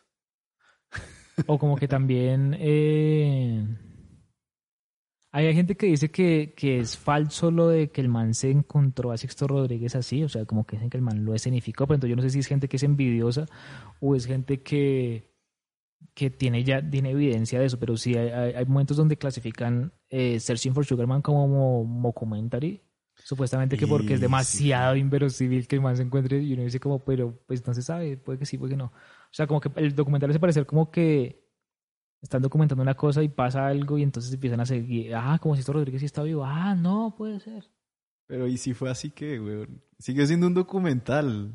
Es simplemente jugar con el story. Sí, no, como que digo que es de los que destaca por estar bien narrados en ese sentido y sea, y sea de una manera o de otra, es, eh, está presentada la información de manera narrativa, entretenida y tal, en el peor de los casos. Entonces, como que no, sí es un mérito, no lo estoy desconociendo. Está bien. Igual sí, no, pues yo no soy fan de la música de. De Sixto Rodríguez, del- ¿por qué no? No sé, no, no, no me llegó. No me Yo llegó. El documental y todo. La idea del documental me parece muy buena. Es buena. la Eh, pero sí, no lo pude ver una segunda vez, digamos. Como que. Sí, bueno, sí, también. Estas, todas estas películas yo me las repito, las que estoy diciendo. Todavía me las vuelvo a ver. Mm, pero sí, Spinal Tap me la vi este fin de semana otra vez. Is Spinal Tap. Sí, como que la puse en la lista y dije, yo hace rato no me veo esa película, la tengo que volver a ver. Y hay muchos chistes que uno no agarra la primera vez, Claro. que son ya como unas referencias muy, ya como, ¿entendieron o no? ¿O se jodieron? Eh, cuando, cuando empiezan a hablar de Frank Sinatra en la limusina, y como le suben la ventana y el man se queda hablando de la limusina con Rob Reiner como, ellos no van a entender que, que ser, ser la gente, la- eh, como tener una lucha como la que tuvo Frank Sinatra, que no sé el man, sí, todo bien, todo bien, tranquilo. Tengo que volverla a ver. Pero sí, sí, muy buena. Y lo de Stonehenge es como, ay, marica, qué chiste tan tonto y tan putamente efectivo. Eh, y que es algo que sigue pasando. O sea, como que esa banda que están satirizando ahí, es, esa vaina siguió ocurriendo. El glam y el rock se murieron y todo, pero la esencia de la estupidez de una banda que está tratando de hacer lo que esté pegando en este momento, pues eso no. Es casi que la fórmula pues, para estar vigente. Eh, Ok. Pero sí, no, gran peli. Mi segunda peli, mi segundo documentary preferido. Ay, que decía mención de honor a Leningrad Cowboys porque es otra película. ¿Vos viste Mención esa película? Este es muy chistoso. Eh, no, ¿cuál? Esa la hizo un director finlandés que se llama Aki Kaurismäki. Ah, Leningrad ok. Cowboys Go America. Que es que una banda de balalaika, eh, pero es una ficción. eh, una banda de balalaika se va a, a Estados Unidos, pero termina en México. Eh, y tiene unos personajes muy raros y muy eh, rusos, muy finlandeses. Eh, Mención de honor, dijo. Sí, porque no es un docu no es un documentary, pero como de las bandas puede del cine que, que, que se dan palo con Spinal Tap, eh, eh, Leningrad Cowboys. Es muy chistosa esa película, te la recomiendo. Ok. Leningrad Cowboys Go América. Y bueno, ¿vos tenías un segundo puesto? Sí, sería... Sería No Direction Home. Es que es de mi papá. Es, es que, digamos, como que eh, mi papá, pues es mi papá. Justamente por... Por tenerme con su esperma. justamente por, por haber hecho productos que me gustan tanto y que de alguna manera han, han influido tanto. Digamos que, bueno, creo que puedo hacer una trampa a lo, a lo Pablo y voy a mencionar como siete, de las cuales seis son menciones de honor. Si les voy a mencionar porque sí. No, me gusta No Direction Home porque me parece que eh, pues como que es un trabajo de encargo de Scorsese, uno lo estudia cuando estudia la obra de Scorsese. Es un trabajo de encargo de- del padre y, y, y ahora sí el man, el man logra como narrar con mucha eficiencia eh, la historia de, De Bob Dylan, pero sobre todo como los músicos de los que él bebe, ¿no? Y como que el documental se esfuerza como por exponerle a uno muestras de esos músicos de los que él bebe para después que uno reconozca eh, lo que sucede cuando, cuando el man empieza a, a- a tocar en esos registros. Y eh, como que todo está atravesado por una entrevista ya hecha como al Bob Dylan de esa época, 2000ero, reflexionando de una manera muy, pues sobre la que no había reflexionado, haciendo porque lo que digo, pues como que lo había percibido yo como muy, muy lacónico. Y, pero sobre todo contiene un momento que, que es muy brutal y es cuando eh, Bob Dylan se vuelve eléctrico, ¿no? Cuando Bob Dylan empieza a tocar rock con guitarras eléctricas y, y toca eh, esto que pasa en I'm Not There, ¿no? Como que toca una canción, solamente que aquí en el documental se ve que eh, lo que toca es, eh, eh, ¿cómo se llama esta canción? Que, que es de la película de Peckinpah. Ah, se me olvidó. Knocking on Heaven's Door, ¿no? ¿La de Eric Clapton? ¿Cómo? No, mentira. Estoy pensando en Tears in Heaven. Eh, No, creo que es Knocking on Heaven's Door sí, la, La, la, la, la que toca Bob Dylan eh, eléctrica. Y, y como que eso genera como que sus fans se dividan y que algunos digan que se traicionó y que otros digan. Entonces como que enterarse, digamos, de, de, de como de ese esa polémica que hubo en ese momento y que uno casi que la ve que puede llegar a darse en, en, en el Don't Look Back, pero que no se alcanza a dar, me pareció chévere. Pero bueno, su merced, ¿qué tal? Nunca Eh, me la vi. Don't Look Sé que. eh, es de bueno, no Direction Home, ver, pero son como cuatro horas de documentales, re largo. Pero es que eso es lo que me pasa con los documentales de Scorsese. Como cuando también habla de cine italiano. Que entonces Ajá, te muestra. Italia, sí. Te muestra como escena por escena de dónde viene ese plano. Y te muestra hasta el primer mancito que encuadró a alguien de esa manera. Es como, uff, qué pesado. Sí, yo he tenido esta película en, en, en- fila un par de veces y la he empezado y no he podido terminarla. Qué mal. Bueno, a mí sí me tocó porque Pero por estaba investigando a Dylan. Sí me tocó. También porque yo no soy tan fan de la música de Bob Dylan. Ah, bueno, pues entonces sí no hay nada que hacer. Me hubiera dicho Sí. eso antes de traer los equipos. No, mentira, no, está bien. Está en su derecho, está en su derecho. Igual como yo que me sé los éxitos. Y me vi hace muy, muy recientemente, me vi la, la primera que mencionaste. La de Don't Look Back. Don't Look Back. Ujú. eh, que también había sido una de las películas que yo Pues lo que pasa es tenido que... como medio re- me, me repelaba un poco porque ya había tenido la experiencia con esta. Pues lo que pasa es que a mí Dylan, digamos, me llegó por el lado del western, como fan del western, me llegó por el lado del western porque yo estaba viendo la obra de otro padre que es Sam Peckinpah, ¿no? Sam Peckinpah es la leche pasteurizada. Entonces yo estaba viendo la obra de Papá Peckinpah y entonces uno ve de Wild Bunch y otras, incluso como siguiendo de cerca lo que Andrés Caicedo decía de las películas de Peckinpah, no fue al cine porque Andrés Caicedo flipaba con, con Peckinpah. Y entonces como que se llegaba al hecho de hablar de Pat Garrett y Billy the Kid, ¿no? Que era como la película que Pam- Peckinpah consideraba su obra maestra y que en cine como que se menciona mucho porque es una película que, bueno, como que el Pe- Peckinpah entregó un corte y que no se lo permitieron, entonces eh, Warner usó seis montajistas para que hicieran una versión como de hora y media. Y esa fue la versión que vio Caicedo, pero después como en el 86 se rescató otra versión, no sé qué. Y bueno, entonces uno, uno ve esa película y Bob Dylan actúa. Y Bob Dylan actúa y además de actuar hace la música de la película.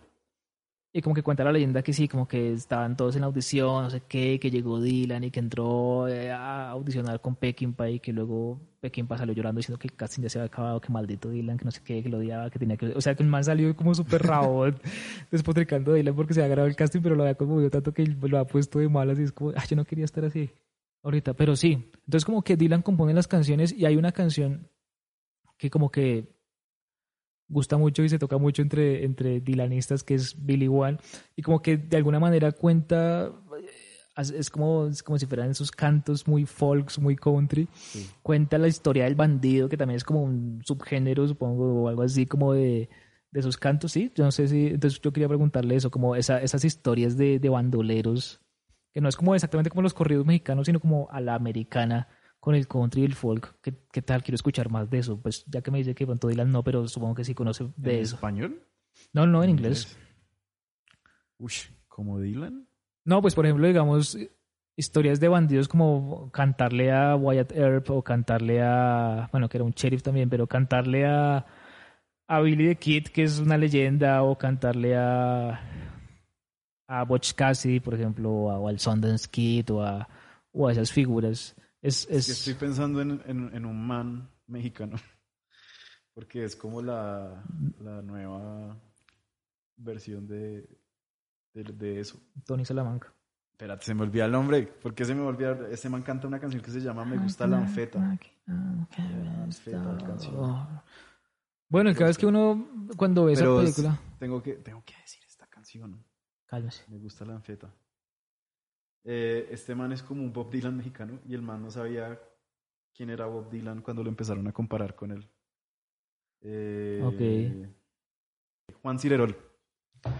Bueno, Eh, yo a ese señor lo vi aquí en un sitio en Bogotá que se llama La Puerta Grande y el tipo se tira, estaba tan llevado al putas que tenía así con solamente una guitarra y una armónica y se le tiró al público y rompió todo.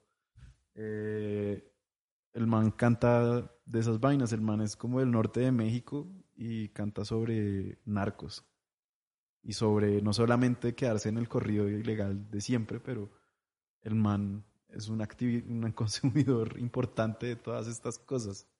ok. Hay una canción que se llama Me gusta la metanfeta, Ajá. eh, que fue como la canción que yo le escuché, metanfeta se llama, que yo le vi escuchar, de cantar. eh, y hay como unas de estos programas que se llama Sesiones con Alejandro Franco, o algo así, Sesiones con Alejandro Franco. que salía como en Sony, que el tipo sale a tocar un par de canciones y le empiezan a decir como, vea, suena muy parecido a Bob Dylan, como es una guitarra acústica con armónica y todo se mantiene en esto, pero pues el man Ok. está tocando estilo corrido, la banda del carro rojo y cosas así. Eh, y el man dijo, sí, yo sé que me comparan con él, pero yo nunca lo había escuchado. Eh, eso es como la versión latinoamericana y para mí lo más reciente en cuanto a ese tipo de temáticas que he escuchado y que es muy bueno. Bueno, y a Sixto Rodríguez en su momento decían que era como un Dylan de Detroit, ¿no? Le decían así supuestamente Porque los, suena muy parecido también. los tipos. Pero siento que, o sea, siento que Dylan está, es ya como algo muy, muy, muy americano y muy, pues no voy a decir tanto como de su época, pero muy, muy como de esa, de, de una vibra que cual, que digamos que un americano juicioso músico yo creo que podría llegar a conectar con esa y hacer fácilmente un cover de Dylan de lo legendario y al mismo tiempo, comillas, básico que es, porque digamos esa que les digo de Billy One, sí son como tres o cuatro acordes nomás y, y ya, e incluso Dylan canta de una manera muy, muy extraña, muy poco... Pues sí, es- y, y como que pareciera que la gente valora más las letras, la calidad de las letras y el gesto que, que, que el mismo, que al mismo Dylan, pero igual Dylan eh, es lo suficientemente legendario como para, por ejemplo, haber influenciado a, a- a mucha gente y que mucha gente le tenga covers del man, ¿no? Como por ejemplo los Stones que le tienen el, el cover de, de Like a Rolling Stone, ¿no? Ah, es Like a Rolling Stone, la que toca en el documental No Direction Home de Like a Rolling Stone. Uf, alcanzamos a página. corregir, alcanzamos a corregir a tiempo. Eh, sí, como que eh, los Guns N' Roses tienen un cover que es Knocking on Heaven's Door y uno, y uno conoce Knocking on Heaven's Door siendo niño por los Guns N' Roses, pues vergonzosamente que sea reconocerlo. Y luego ya después cuando empieza a ver western y eso, vuelve a decir y dice como, uy, este man se copió a los Guns N' Roses, no sé qué, porque eh, eh, Knocking on Heaven's Door se usa en un momento concreto y es en la muerte de un personaje, ¿no? Slick, que lo interpreta Slim Peckin, una muerte como a la orilla de un río muy parecida a la muerte de Mike en Breaking Bad. De hecho, pues pareciera que lo está referenciando. Y eso suena con Knocking on Heaven's Door, ¿no? Que es como el man que ya sabe que va a morir y dice, bueno, quiero morir mirando esto. Y se queda ahí como... Uh, Eh, entonces, na- suena eso mientras tanto, está Katy jurado ahí, que la esposa lo rescata, bueno, va corriendo hacia él, bueno, la- una, una escena preciosa, y, y luego después uno se entera de, de- de- de toda la leyenda, y es ver como, uf, hasta qué punto este man, Dylan, es capaz de, de influir mucha gente, aunque haya gente pues, ah, que sí, que entiendo que pronto no, no vibra en ese registro, pero, pero me parece chévere, por ejemplo, digamos, Watchmen, la película de Zack Snyder, empieza con con una secu- pues, pues con la famosa secuencia ahí de, de, de la pelea y la muerte del comediante, pero cuando empieza la secuencia de créditos iniciales está ambientada con una canción de de Dylan, Dylan. que es Time Are Changing, que es una canción que usa muchísimo en películas y en series y demás, y uno dice como, Esa no es la que usó. No, mentira, esa no es. La de del último Are especial de Luis C.K. ah, exacto, sí, sí, Luis C.K. también arrancó con una canción de Bob Dylan. claro, sí, es que es muy, es, pues, no sé a qué, se- qué, qué se referirá uno cuando dice que es muy americano, pero a falta de mejor palabra voy a decir eso de Bob Dylan, es muy americano, Y sí, y humano, y bípedo. y lindo. Lindo. No, es, es muy, es muy clasudo, es muy clasudo el hijo de madre de Bob Dylan. Bueno, primer puesto, Yours. Stop Making Sense, de Jonathan Dean. El película en vivo del concierto de Talking Heads de 1983. creo. ¿Lo hizo el man del silencio de los inocentes? Jonathan Dean hizo el silencio de los inocentes. Pues, ¿quién más si no? El de los documentales. Jonathan Dean hace el resto de documentales, yo sé, pero no me acuerdo del silencio de los inocentes. Pues el director del silencio de los inocentes se llama Jonathan Demme. Pero creo que se pronuncia Dim, pero de pronto estamos incurriendo en un en una confusión. Silencio Por de los parte mía. Es Pero- dirigida por Jonathan Dean. Pero sí será el mismo. Sí, es el mismo. Bueno, entonces el man es un documental previo sobre los Talking Heads, ¿no? Porque ese documental de los Talking Heads es, es de qué año? Stop Making Sense de 1984. Claro, seis años, siete años antes del silencio de los inocentes. Hace ese documental. Ah, bueno, ¿qué tal es? A mí me gusta Es- Psycho Killer y ya, no conozco nada más, pero El mejor concierto grabado para cine. ¿de la historia? Para mí, sí. Ah, ok. No he visto un concierto para cine tan impresionante como este. Ok. Incluso envejece muy bien. Me puedes mostrar un concierto de Chemical Brothers con láseres y sus visuales que te traban. No es esta no es vaina. tan bueno. No es esta cosa. Ok. Porque Bueno, bien. eh, David Byrne, el líder de la banda de Talking Heads, eh, es un señor que todavía cada año sí está sacando alguna obra importante. Sea un musical, sea una instalación de arte, sea un disco. Eh, es un tipo brillante y que sacó un, dis- un libro que se llamaba Cómo funciona la música. Ok. Y en ese, disco- en ese libro habla mucho de este documental, porque ahí se condensa como todo ese conocimiento aplicado. Y es de eso que te estaba diciendo. Eh, yo no quiero ir a ver el disco. No quiero ir a escuchar el disco tal cual en vivo. Yo quiero ir a ver el show en vivo. Quiero que sea una experiencia diferente. Y esta película, es, esa es la premisa. Eh, vamos a mostrarle, vamos a hacer un concierto mostrándoles la historia de la banda. Esto empezó con eh, David Byrne solo con la guitarra. En la primera canción está el escenario vacío. David Byrne toca Psycho Killer con una guitarra acústica y una máquina de ritmos. Luego llegaron Tina Weymouth y Chris Franz. De hecho, solamente llega Tina Weymouth y tocan una canción que se llama Heaven. eh. Que es como una canción burlándose como de "Je- estoy en el, el cielo y es muy aburrido. Eh, todo lo bueno está aquí, pero está siempre. Y luego llega Chris Franz, que es la batería, ta, y empiezan ya a tocar como de canciones de los primeros discos hasta que ya la, empieza, la vaina empieza a escalar, escalar, hasta que terminan tocando con varios miembros de una banda que se llamaba Funkadelic, eh, que es un guitarrista tremendo, unas coristas eh, de otro mundo y unos sintetizadores ya muy pasados de, de- de locos, como ya eran muy, muy adelantados a su época. Y es una fiesta eh, en que pues también eh, hay una coreografía que uno no se explica como cómo pueden mantener la energía para tocar bien primero que todo y para continuar todo ese concierto. Entonces es una vaina que va escalando y va escalando y va escalando eh, y con los recursos tan limitados que tenían en esa época, como efectos especiales para en vivo, hacen todo- de- demasiado, hacen como todavía más de lo que pueden hacer, lo que yo te decía, como un concierto con láseres y todo lo que puede haber. Ahorita no puede- no, todavía no me he emocionado tanto como ver esa película De los eh, Talking Heads. de los Talking Heads. los Talking Heads, ok. ¿Y ese qué género musical es el que hacen los Talking Heads? New Wave. New Wave. ¿Es el mismo de ah, In Excess? ¿Es que se llama esa banda? ¿O no? Mm, Sí, es que, o sea, New, Simple New Wave Man. era una cosa que abarcaba muchas cosas que, que podían ser, eh, no sé, de ahí salió el Dream Pop, de pronto, de pronto ahí salió eh, el Shoegaze, no sé. Dream Pop. Sí, sí, eso es una cosa. Ok. Pero entonces, Pero bueno, no sé, espere, In Excess, eh, no estoy muy relacionado con ellos. Tears for Fears, digamos. Tears for Fears es New Wave. Eh, eso ya es como synth pop, ¿no? Synth Pop. Sí, pop de sintetizador. Ok.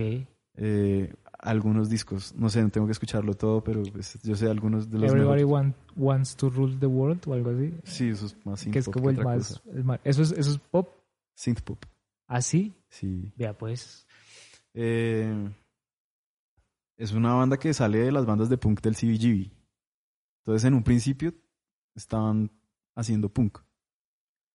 Pero ellos estaban buscando cómo hacer música que hiciera bailar a la gente. Entonces empezaron a tocar funk. Eh, pero con, con este, eh, no sé, sabor muy punkero que tenía eh, David Byrne, que también es de los guitarristas rítmicos más eh, impresionantes para mí. Eh, Ok. que era como todo, eh, producía como una sensación como de este man está mal, como de esquizofrenia. Eso también se ve como un poco en el ritmo que él mantenía tocando esta música para bailar. Eh, al punto en que uno ve que este, este, este, este- este concierto todo el mundo baila, pero son coreografías hechas por un no bailarín. Que es algo que también es lo que la onda en el libro, como a él le parece chévere conocer bailarines profesionales y todo esto, pero él quería ver cómo se generaba una, una coreografía desde alguien que no era histriónico, no tenía esta eh, posibilidad de, de moverse bien.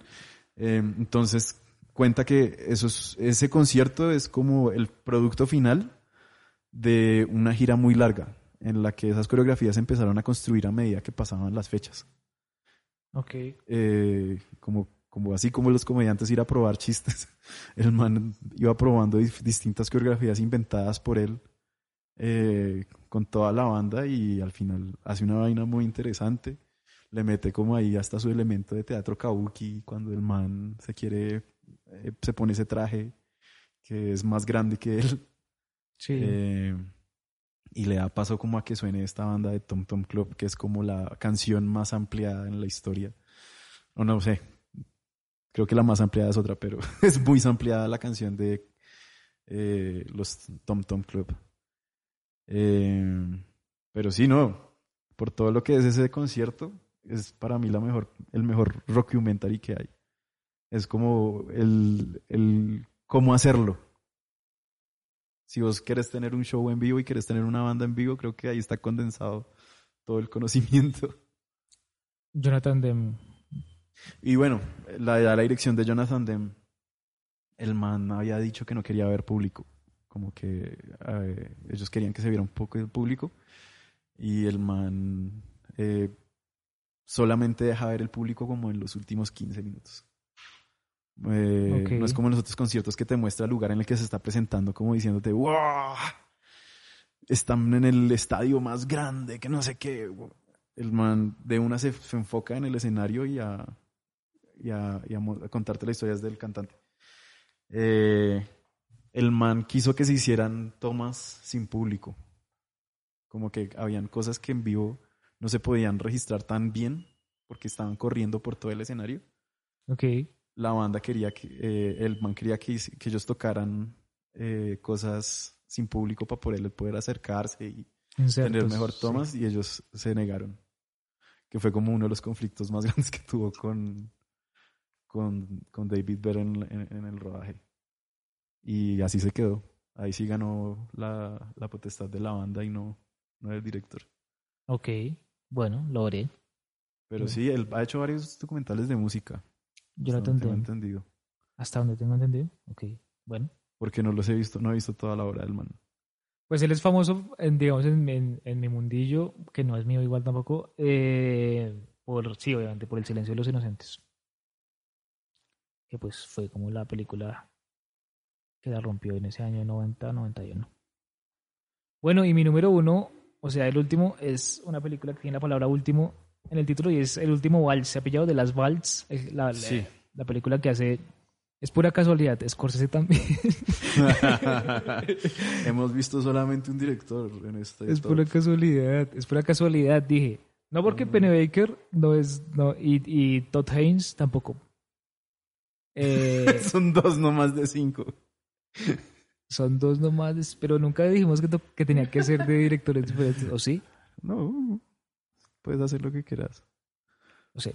Eh, no, Don't Look Back, no, Don't Look Back ya lo mencionamos. No, eh, El último vals es, es esta película, que es como el último concierto de, de una de una banda que se llamaba The Band, ¿no? Que me parece muy chistoso eso del nombre de The Band.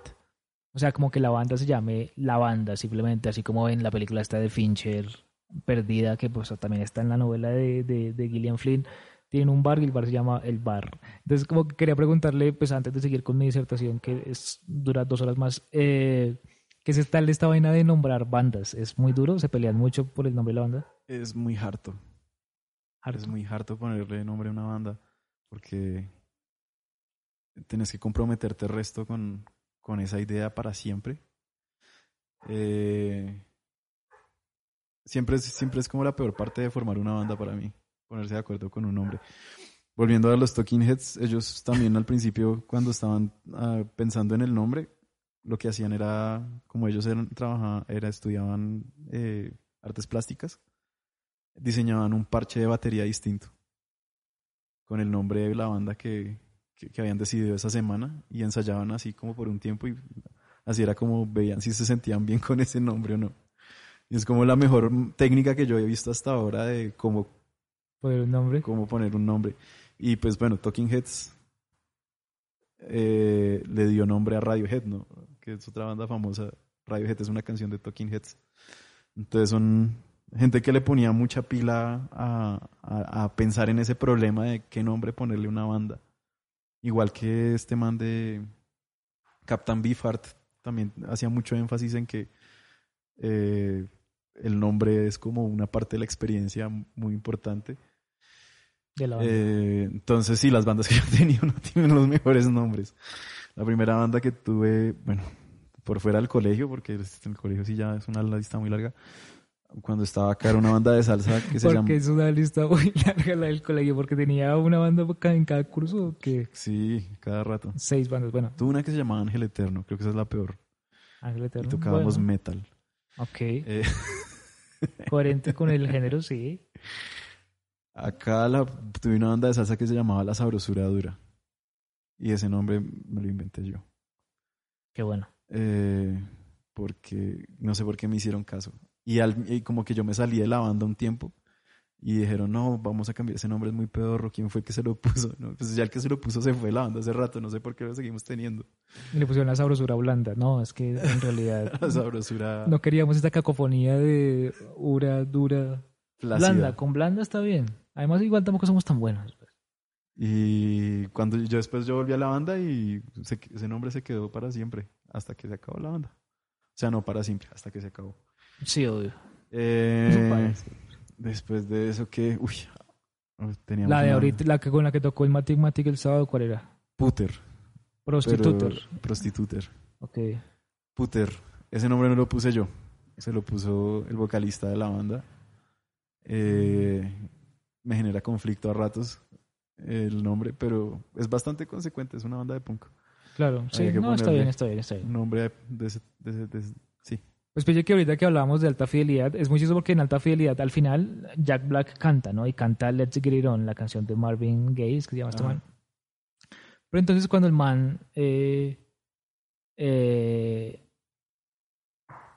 cuando el man se presenta, se presenta con, con, con el nombre de una banda, y dije como, como que originalmente íbamos a hacer eh, Maximum Overdrive, Ajá. pero ahora somos eh, no sé quién en The Upton Five. O sea, como que dice dos nombres distintos de la banda y como que muestra pues yo como esa ciertas como sí como rasgos o vínculos de identidad que siente la gente con, con los nombres incluso en colectivo, ¿no? O sea, somos cada uno diferentes, Pablo, Diego, Felipe, lo que sea, pero nos sentimos bajo el colectivo de Puter o de lo que sea. O sea, como y que que... es muy chistoso porque se retrata algo que es muy cierto. Uno empieza una banda y el nombre empieza a cambiar cada semana. sí, cambian muy Eh, seguido de nombre. Sí, sí. Como que es, sí es algo muy chistoso. Todo el tiempo está cambiando. eh, hasta que ya toca dejar uno fijo cuando uno abre la cuenta en Spotify. Pero eh, Pero bueno, lo que estaba diciendo de las Vals era que sí, o sea, como que registra el último concierto que hicieron estos manes y en ese sentido sería como algo parecido a un video concierto, obviamente pues está alternado con entrevistas a, a los miembros de, pues, de The Band. Eh, pero sobre todo es un, es un, es un videoconcierto o slash documentary muy poderoso porque contiene, digamos, versiones de canciones, digamos, blueseras delis.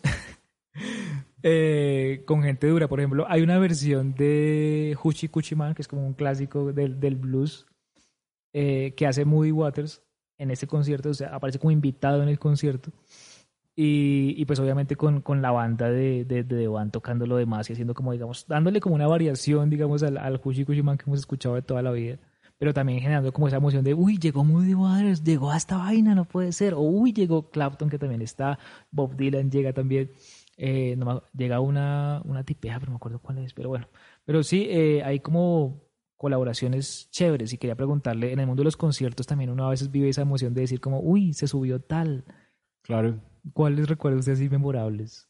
De uno de los que mencioné, Shut Up and Play the Hits, eh, en un pedazo se subió un comediante que se llama Reggie Watts. Ok. No sé si has visto a Reggie Watts. Es un man que o sea, tiene como un pedal de sampler y el man es un cantante tremendo. Entonces él hace baterías con la voz Ok, y chévere. empieza a cantar encima de eso y puede hacer mil voces. Y eh, los especiales de stand-up del man son canciones chistosas, hechas ahí en vivo. De hecho, busquen eh, si pueden Reggie Watts imitando a Tom York, es muy chistoso. Y en esta película de Shut Up Play the Hits, al man lo llaman para que cante un tema. Y es como, ¡ah! a mí ese, ese momento del concierto es de mis preferidos. Es como un man que yo no consideraba como músico, músico, sino como más como un comediante chistoso. Sí. Es la mejor versión que existe de Shame on You de LCD Sound System, es con ese man en vivo.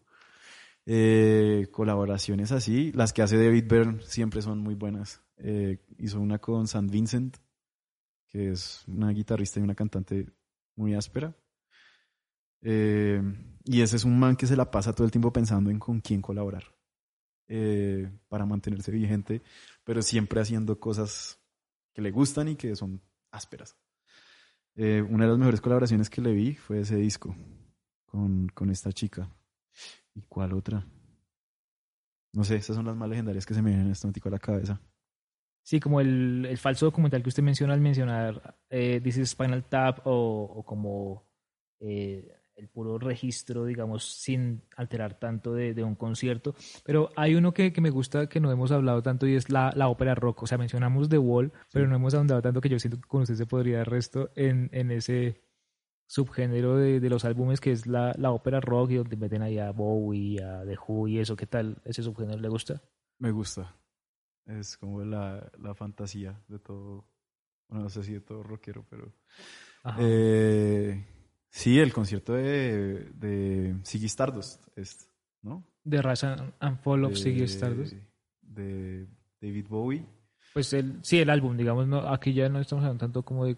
Pero ¿qué tal? ¿En, la versión en vivo es re buena o qué? Hay una versión en vivo, sí. Ah, ok. Eh, sí, es una cosa que difícilmente se ha traducido como a, a- a película, ¿no? Es una vaina de experiencia más en vivo.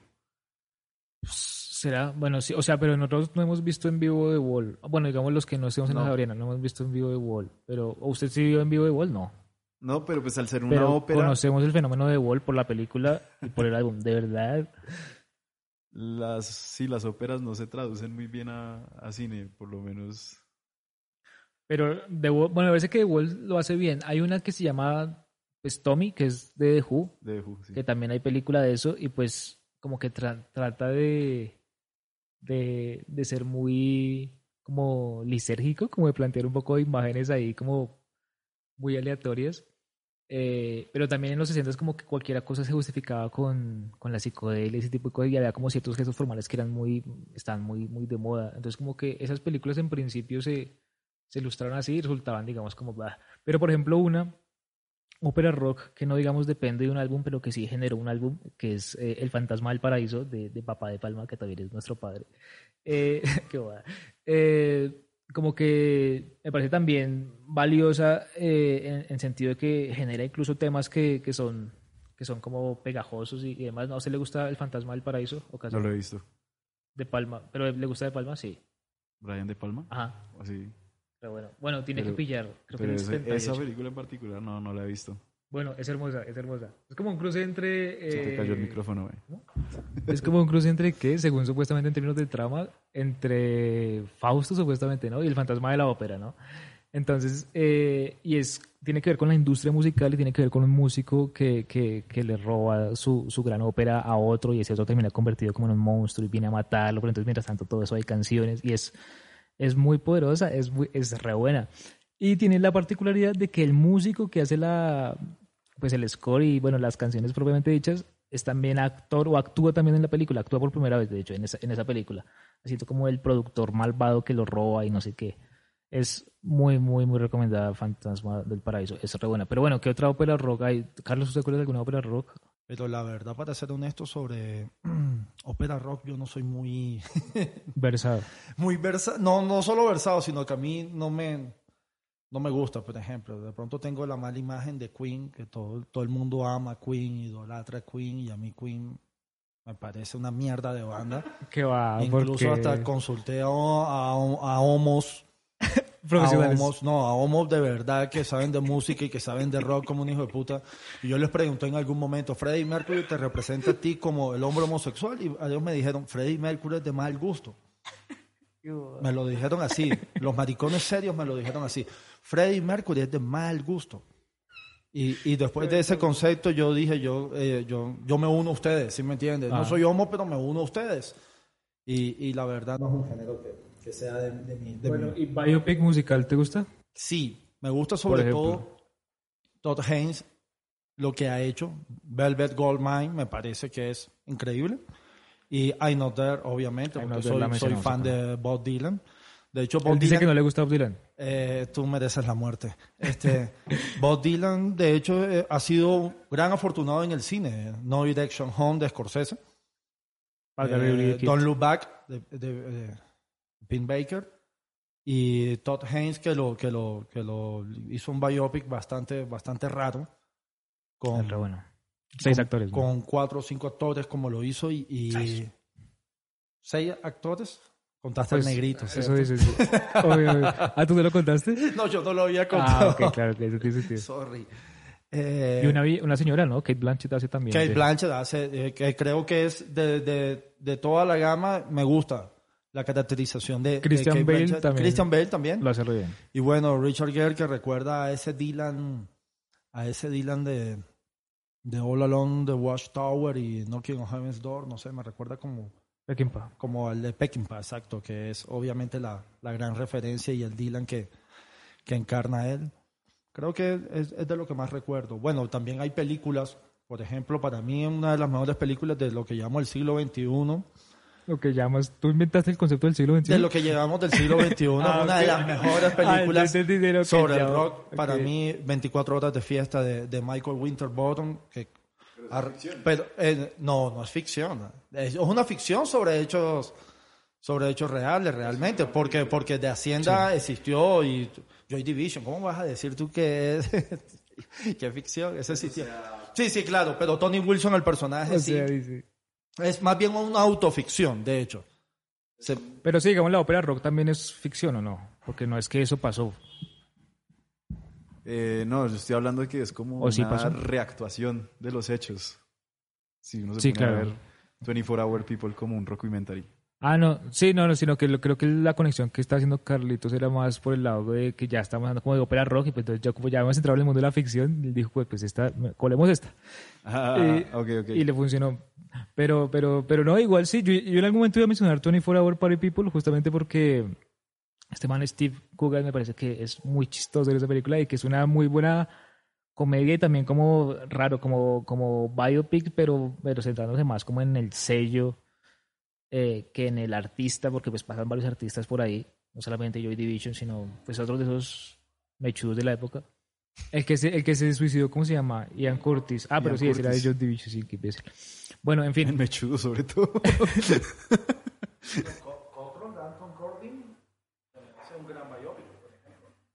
Ok. ¿Cuál? Ah, sí, sí, sí. Esa es una película que desde la producción es bien interesante. La productora ejecutiva es la esposa, la primera esposa de Ian Curtis. Y los los actores se aprendieron las canciones y las tocaron. No son las grabaciones de Joy Division. Bueno, los famosos Yupidramas hasta ahora de la noche. Y sí, no, ya, yo creo que ya podemos dar por terminado el, el episodio. Muchas gracias, don Pablo, por acompañarnos No, a vos por la invitación. y hablar de documentary, biopic musical, eh, ¿qué más hablamos? Eh, mockumentary, entre otros temas. Tuvimos un invitado especial. No, sí, no, nadie te va a llamar, tranquilo, relajado. Y, y ya, bien, ¿Cuáles son tus redes sociales? Muchas gracias. Aquí le quedamos el WhatsApp, pero no va a pasar. Muchas gracias.